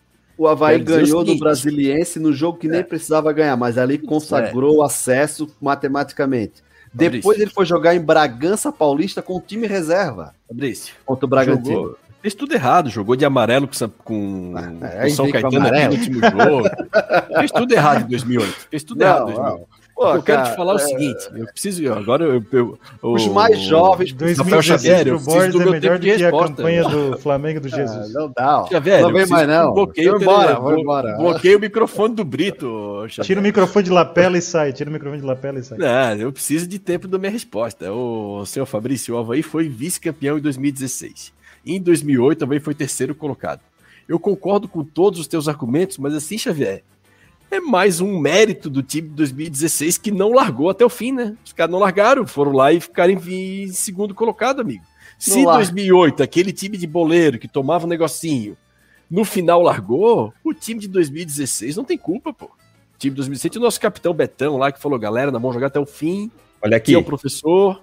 Deixa eu falar. É a melhor campanha, não tem como dizer. Né? É que assim, logo tu, um cara das planilhas, um contador, olhando Deixa a planilha de 2016. Aqui, em 2008, 2008, em 2008 ah, olha aqui. Em 2008, tá? É, já era um campeonato de, de 38 rodadas. Foi interrompido pelo dito mediador, hein? O Havaí fez 67 pontos em 2008, em 38 rodadas com 18 vitórias. Em 2016, o Havaí fez 66 pontos, um ponto a menos mas fez duas vitórias a mais. Não, uma vitória a mais, fez 19 vitórias. É, e quem era o professor? Time muito pior. É puxado isso aí. Isso é puxado. 2016, ah, o responsável pelo. O professor tem 80% da tua avaliação pelo, pelo professor. Moça, ele precisou de meio campeonato para ganhar do Silas o campeonato inteiro. O é Você pode dizer o seguinte: o trabalho do Claudinei foi melhor do que o do Silas. Isso é uma coisa na tua visão. Não, não, a campanha outra foi melhor. Outra coisa é que a campanha foi melhor. Não tem e como outra coisa, né? O vice-campeão, porra. O Silas então não... reformula, diz que é o trabalho do Claudinei, não a campanha. Não, o não, Silas... isso aí todo mundo já sabe. É. Agora, assim, ó, que foi a melhor campanha, foi a melhor campanha, pô. O Silas não teve Marquinhos e o Claudinei teve Marquinhos. O principal responsável do acesso foi o Marquinhos. Ah, isso foi é verdade. O nome tá bom. Tchau. Não, o Emerson Betão. também. O Emerson fez uma temporada Betão. absurda. Não, tô falando 2016. Não, ah, 2016, 16, 2016 foi o Claudinei, o Renan, Betão. o Betão Renan. e o Marquinhos. Talvez até o Renan primeiro, né? 2016 foi. Renan, acho que o Marquinhos foi mais importante em 14 do que em 16, inclusive. Sim, 14 Muita... foi a melhor Série B time, do Marquinhos. Time retranqueiro. Aliás, é, essa, é esse, esse, esse acesso. É um ele falar que foi ele, ele Aquele time lá ganharia a Eurocopa, aquele time. Esse acesso. Deixa o colega lá. terminar. Esse acesso, ele foi. Na minha vez, não acontecia. É, esse acesso foi bom para o Claudinei, obviamente, mas também foi ruim porque ele passou mais 4, 5 anos para frente, achando que só um esquema com uma retranca enorme ganharia tudo que fosse possível, ou seja, ele, a carreira dele se moldaria com aquele estilo. E só em 2021 ele teve a percepção que não era assim. Mais um então, mérito do professor, né, Fabrício? Soube se reinventar, né? Soube é, ser retranqueiro. Tu vê o né? Parreira, tu vê o Parreira em 2006. Não se Mas reinventou, quero... amigo. Não se reinventou, foi aquilo lá. A, a tua opinião, Rafael? O quê? Sobre então, o 2008. Só foi falar dos dados. Mas o Rafael, quando ele fala do time pipoqueiro de 2004, Miguel, o Rafael esquece de falar um detalhe muito importante do finalzinho da fala do Miguel. E aquele time subiria, né, moço? Ele fala assim, foi, time foi pipoqueiro. Né? Aí ele complementa, treinador, a começar pelo treinador. É. A começar pelo treinador, começar que era Roberto treinador. Cavalo. É. Foi meu primeiro, foi a primeira vez que eu fiquei alcoolizado na minha vida. Foi assistindo aquele jogo. Foi um momento marcante, né? Já era bastante tarde, fã. O Fabrício. É. O William é 2000 é que, Oi, é que eu sou jovem, né? William 2009 e William 2009 ou William 2011? 2011. 2011. Cavalo, monstro. Acompanhe os relatores. O esquema do. Mais abaixo do Vandinho 2010, né? Ah, por favor. Eu vou embora, ô Xavier. O gol contra o Santos vale mais do que 20 do William. Não, o Santos não é ressaca. Não fala mal do William, não fala mal do Batoré. Agora não, o, o seguinte, Batoré né? fez um grande, uma grande campanha com o Havaí, tanto em 2009 quanto em 2011. Agora eu vou dizer... o Vandinho não é, melhor que, não é maior que o Romulo, cara. Se tivéssemos um centroavante estático em 2009, acho que aquele esquema não seria... Ele não, não sairia como saiu, porque o William, ele era em 2009 um jogador que é, abria muito no lado, ele fazia o vai, o, o, ele se mexia lateralmente, ele não ficava só na área. Foi a melhor fase da carreira do William foi no Havaí. Possibilitava assim, receber bolas do lado do campo também. Aliás, o William deu umas cantadas aí dizendo que gostaria de encerrar a carreira aqui. Pode trazer. Ah, pode não, trazer. pelo amor de Deus, né? Mas o abdômen trazer. tá muito Vamos... alto, né? O abdômen não, tá muito alto, 38 anos. Isso aí não tem. Estômago alto lá não tem problema, o Edilson tá lá para provar. Não, Independente não, de quanto for. Dependendo de quanto for. William, é 2 mil e o Vale Refeição. E tu sabe que a gente não tá pagando. Quer vir? Ah, William. Vem, vem bota pra treinar. Aqui, não, vim aqui pra fazer um amistoso. E, né? e o. Jardel? E o Jardel? Jardel cabe no elenco profissional? Não, não cabe. Tá querendo vir, hein? Professor gosta de zagueiro rápido. Informação do Fabrício. Aqui, ó, o Felipe Matos lembra que o Silas teve o bonequinho, né? Um action figure. E que o Claudinei não ganhou ainda um funk pop. Você acha Cabe, que... Se... cabe ao, ao Felipe Borges encomendar, né? Medir, Não, não, medir a silhueta Ô, lá do. Rafael, se do você fosse o diretor de marketing postar. do Havaí, você acha É. que daria para fazer uma campanha exclusiva com muitos produtos é, licenciados do Havaí? É, só sobre o Claudinei, tipo boneco, chaveiro, daria pra fazer? porra. O boneco do Venderia? Claudinei é engraçado, Venderia? porque assim, se, se for de cerâmica, né? Tu vai usar 70% da cerâmica da cintura pra cima. Porque ele, ele é, né? E, e- e o resto fica pra baixo que ele tem perna fina. Ele foi goleiro, né? Xavier, quantos por cento? Ia precisar de cerâmica. Olha, Só a máscara do Geninho é brincadeira, né? Pegaram um lençol e É. fizeram a máscara. pegaram uma Claudinei cortina. não vai fazer. Claudinei não vai fazer boneco, não. Vamos fazer uma cartilha de defensão, defe- direção defensiva. Um colete à prova de bala. Colete é. à prova de bala, tudo essas coisas assim, cara. Eu tenho uma comparação de dois árbitros pra vocês depois. Tá? Vai- é, vai, antes eu vou soltar uma uma. comprovação. Não, antes, então, vou- pra manter o jogador, eu tenho uma, uma comparação com o Fabrício. Fabrício. Hum. Gladson ou Carlão? Eu, não, ent- eu já falei várias vezes aqui que eu, quando eu preciso analisar goleiro, eu solicito aos meus amigos goleiro, porque eu sou ruim para analisar goleiro. Mas assim, é, eu não vejo muita diferença. Talvez o Gladson. Gledson Tamo pra mim junto também. nessa aí, tamo junto nessa aí. Carlão, depois o Botafogo frangou pra cacete no Botafogo. Porra, e voltou pra cá em 97, ainda com. Ah, passou pelo Botafogo. Porra. Frangou e o Wagner tomou a, tomou, a, tomou, tomou a posição dele e foi campeão brasileiro. Muriqui, Pegava, né, 2000, Negão É. Wagner é foda. Muriqui bom goleiro. 2007 ou Muriqui 2009? 2009. Muriqui 2009, porra. Caralho, hein? 2009. 2007 É, o time era ruim pra caramba, né? Sim, mas Só- ele só- jogou mas bem. eu 2009. confiei ele, amigo. Melhor Mas- fase da carreira do Muriqui, tirando, as, que- tirando o estrangeiro na China, né? Ele. Ó, meus amigos goleiros já estão me respondendo aqui, ó. Gladson, Ah, é? O. Carlão, a começar pelo shape, né? Cabelo meio calvo, assim, é complicado. Porra, bem baixinho, falhava. Meio, meio derico, né? Ca- Cabeludo embaixo e careca em cima. Ele usava um mullet com mullet estilo Alcindo, assim, não dá pra goleiro ainda, pô. Não dá. Essa é Alcindo boa, fizeram um bonequinho na- no Japão, né? Deveriam fazer aqui também. Tinha bolacha do tinha tudo. O gol que perdeu a Argentina agora é brincadeira, né? Diga, diga, Camisa, Fabrício. mas- camisa amarela ou camisa do La- ou camisa aquela La Corunha? 95, acho. Na Corunha. Azul Boa calcinha. Corunha. La Corunha. mas A é camisa amarela, o Borges sozinho no Twitter, ele encheu tanta paciência no, na perfil oficial que os caras, não, vamos, vamos mudar, deu.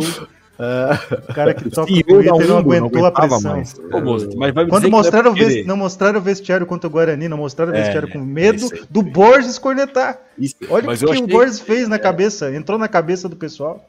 Ah, e os aí agora os caras fazem pra provocar calção branco, né? Os caras fazem pra provocar, pô. Calção Mas branco e meio azul. Mas tá eu louco. também não gosto quando o Havaí imita a camisa de outro time, não. Não, eu também não, também não. Horrível. Agora, se tu lembra, Felipe, não sei se o profissional do Havaí chegou a jogar com essa camisa. Os juniores eu tenho certeza que a eu. Bragantino. Bragantino. É, o profissional é. chegou a jogar? Não, era em 92, essa aí é do Havaí, 92 ou 93. Que o Havaí, É, por aí. Mas eu jogou. vi o Ju- o Júnior jogou. Jogou, o Júnior jogou. Aquela camisa eu gostava. Mas Era era, novidade, aquela a imitação da Delerba, né? Tal, Todo time, todo, todo time tinha. Até o nosso time É. aqui do Campestre que eu jogava tinha a camisa estilo do Bragantino. Todo time naquela época tinha essa camisa aí. É verdade. Anos 90 era uma loucura. Da minha parte, fechou. Tem uma do Fabrício, tem uma do Borges, não tem? Ah, não, já Não, foi, né? já foi. Tem uma do, Mas do, do o- Moza. tem uma do Moza. A minha é de árbitro, né? O Canhete tá falando aqui, o Lucas Cardoso também. É... Cantucho, João Setúbal ou Luiz Orlando de Souza?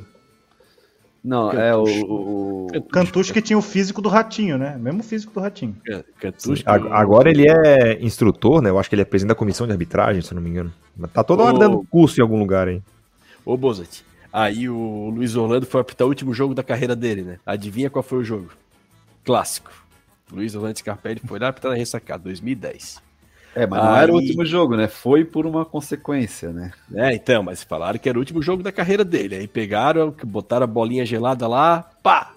Luiz Orlando, a bolinha do doutor, caiu, puf. A bolinha do doutor era é, sorteio mesmo ou tinha alguma. É, a bola, Roberto Alves sempre sabia quem era o árbitro, no debate sempre falava, pô. O Meira foi avisado às duas da tarde, hein? Desde que, desde que inventaram a frigideira, né, meu? Desde a frigideira, botava aquela bolinha gelada ali na geladeira.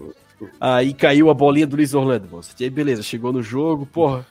O Havaí em cima, em cima, e o Giovanni chega e dá uma cotovelada na boca do cara do Havaí, do lado do, do Gil, Bandeira. Bandeira até hoje, Kleber Gil, da FIFA. Kleber aí ele Lúcio na Gil. hora, Kleber Lúcio Gil, na hora, pum, levantou a bandeira. Nisso veio o Luiz Orlando correndo. O que que houve? Bicho, ó, pá, cotovelado. Luiz Orlando olha pro Giovanni, pum, amarelo. Falei, ah, não acredito, cara. Ia falar um palavrão aqui, mas não falei. Daí não acredito. Aí, resumo da ópera. Ele deu 4 minutos de acréscimo, o Figueirense empatou aos 52. Um rolo do cacete, último jogo da carreira dele.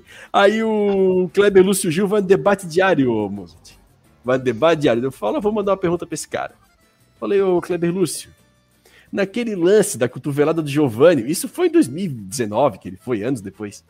O que que tu falou pro Luiz Orlando da cotovelada do Giovanni? Aí ele disse, ah, eu não posso dizer o que eu falei pro árbitro. Entregou, né? Entregou.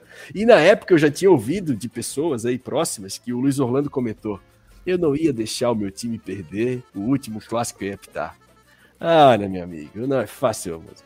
Mas por outro lado, tinha um árbitro aqui na, na, na- na Grande Florianópolis, lá na Grande Florianópolis, né? Que era muito havaiano, né? Você- Você admite. Sabe quem era? Era de Palhoça, Sim, mais sim. conhecido como Margarida. É, tem gente que gosta muito de um time, né, por Vambora, exemplo, vambora, O Gabriel. o Gabriel. O Gabriel gosta muito do Havaí, né? Mas quando Gosta. veio uma proposta melhor, ele foi, né? Ai, eu nem meu sei se o Deus. Margarida, eu nem sei se o Margarida torce, torce pra Havaí ou não. Eu sei que eu gosto de falar de 99 porque vira terapia. Você não gosta? O Margarida teve problemas lá em Palhoça, ia jogar Pro sinuca. Rafael, o trauma de 2004 foi muito mais forte que, dois, que no, de 99. Pro Rafael. Não tava lá, né? Não tava lá, aí é fácil, né? Eu era Não muito pequeno, né, Borges? Eu era uma, eu era uma Harris criança. O Rafael um- tem que 16 anos? Eu era um infante. Uma coisa É, é jogar o War em 34. casa, né, moço? Outra coisa é ir pra guerra, né? Uma coisa é conquistar território. Você ali, tem né? marcas dessa É. guerra físicas Tem, e psicológicas. doença. Começasse a jogar que no. É como se o cara que foi cara da guerra voltasse. Você se sente como um cara- cara de guerra. O Meira é vizinho do Cid aqui, ó. É, mas o, o vizinho, quem tinha apelido de vizinho era o Cantucho. Ué, Vocês não lembram, acho que, acho que nem o Felipe lembra. É, o Miguel e o Roberto, todo dia, eles tinham, eles tinham um programa diário na, nas seis às, é, das 6 às 7 no rádio. Era só os dois. Toda rádio que, ele- que eles iam tinha esse programa. Aí eles diz- diziam ali a escala de árbitro, né? Aí era, quando era o Cantucho, eles diziam, ah, agora veio, é o vizinho. Porque eu acho que o Cantucho era vizinho do estado de Orlando Scarpelli. Aí tinha o Monteguti, que era um cara de Lages. Ah, esse aí foi de comum acordo, porque eu acho que teve algum jogo que dois dirigentes pediram e aquilo ficou para sempre. Aí, ó, É veio de no- comum é acordo. Fabrício. Aí, aí tinha um- uns caras que eram ah, meio caseirão, assim, meio ruim. Caçadorense e Próspera, fulano de tal. Aí, um dia pro outro, Próspera, vai? Era muito engraçado. Próspera, vai? Eu, eu, eu tava prestando atenção no Roberto, ele, ele andou acrescentando algumas coisas ao vocabulário, ele andou falando em linhas próximas, em transição, em intensidade, né, a marcação alta, ele andou, andou com, com um livrinho aí, que bom, que bom que ele tá... O melhor comentarista de jogo, na hora do jogo, é o Roberto. O melhor comentarista pós-jogo é Miguel. Peraí, ó. 2 horas e 20 minutos, encerrando mais um troféu debate aqui, depois de Havaí 0, Ponte Preta também 0. O jogo foi medonho, mas o troféu debate foi maravilhoso, né? Nos en- en- engavetamos ass- assunto atrás de assunto aqui. É, meu querido Felipe Borges, obrigado mais uma vez por estar aqui com a gente. Voltamos aí na próxima semana, depois de Havaí e confiança. Valeu! Boa noite, Xavier. Boa noite, Mozart. Boa noite, Fabrício. Boa noite, amigos aí que nos acompanharam até essa hora. E que jogo horroroso, né? Que o próximo jogo contra o Confiança seja um jogo melhor de assistir. Que hoje foi, foi complicado. Não deu pra falar nada desse jogo aí. O Havaí não teve nada. Nem Havaí, nem Ponte Preta. Péssimo jogo. Sim, foi cruel, cruel. Valeu. Fabrício, obrigado mais uma vez. Abraço, Moza, Felipe, audiência, Rafael. Abraço, até a próxima. Valeu, Moza Maranho, meu querido. Valeu, obrigado mais, mais uma vez por estar aqui com a gente. Sabe que a casa é sempre tua, né? Obrigado, Xavier. Obrigado, Borges, Fabrício, pessoal do chat. E sexta-feira, live do Olheiros para quem quiser. E quando precisar aqui no Troféu Debate, a gente está sempre à disposição. Um grande abraço. Valeu, não esqueçam aí de seguir o pessoal lá do Olheiros. Voltamos então na próxima semana, depois de Havaí e um Confiança. like, né? Deixa o seu like, exatamente. E voltamos aí. O que, que é? Mozart de azul e tudo, deixa seu like, né? Coisa linda. E aí voltamos na próxima semana, né? Já já o programa vai estar em podcast também. Então o pessoal vai poder curtir, para quem não curtiu aqui ao vivo. Voltamos na semana que vem. Grande abraço.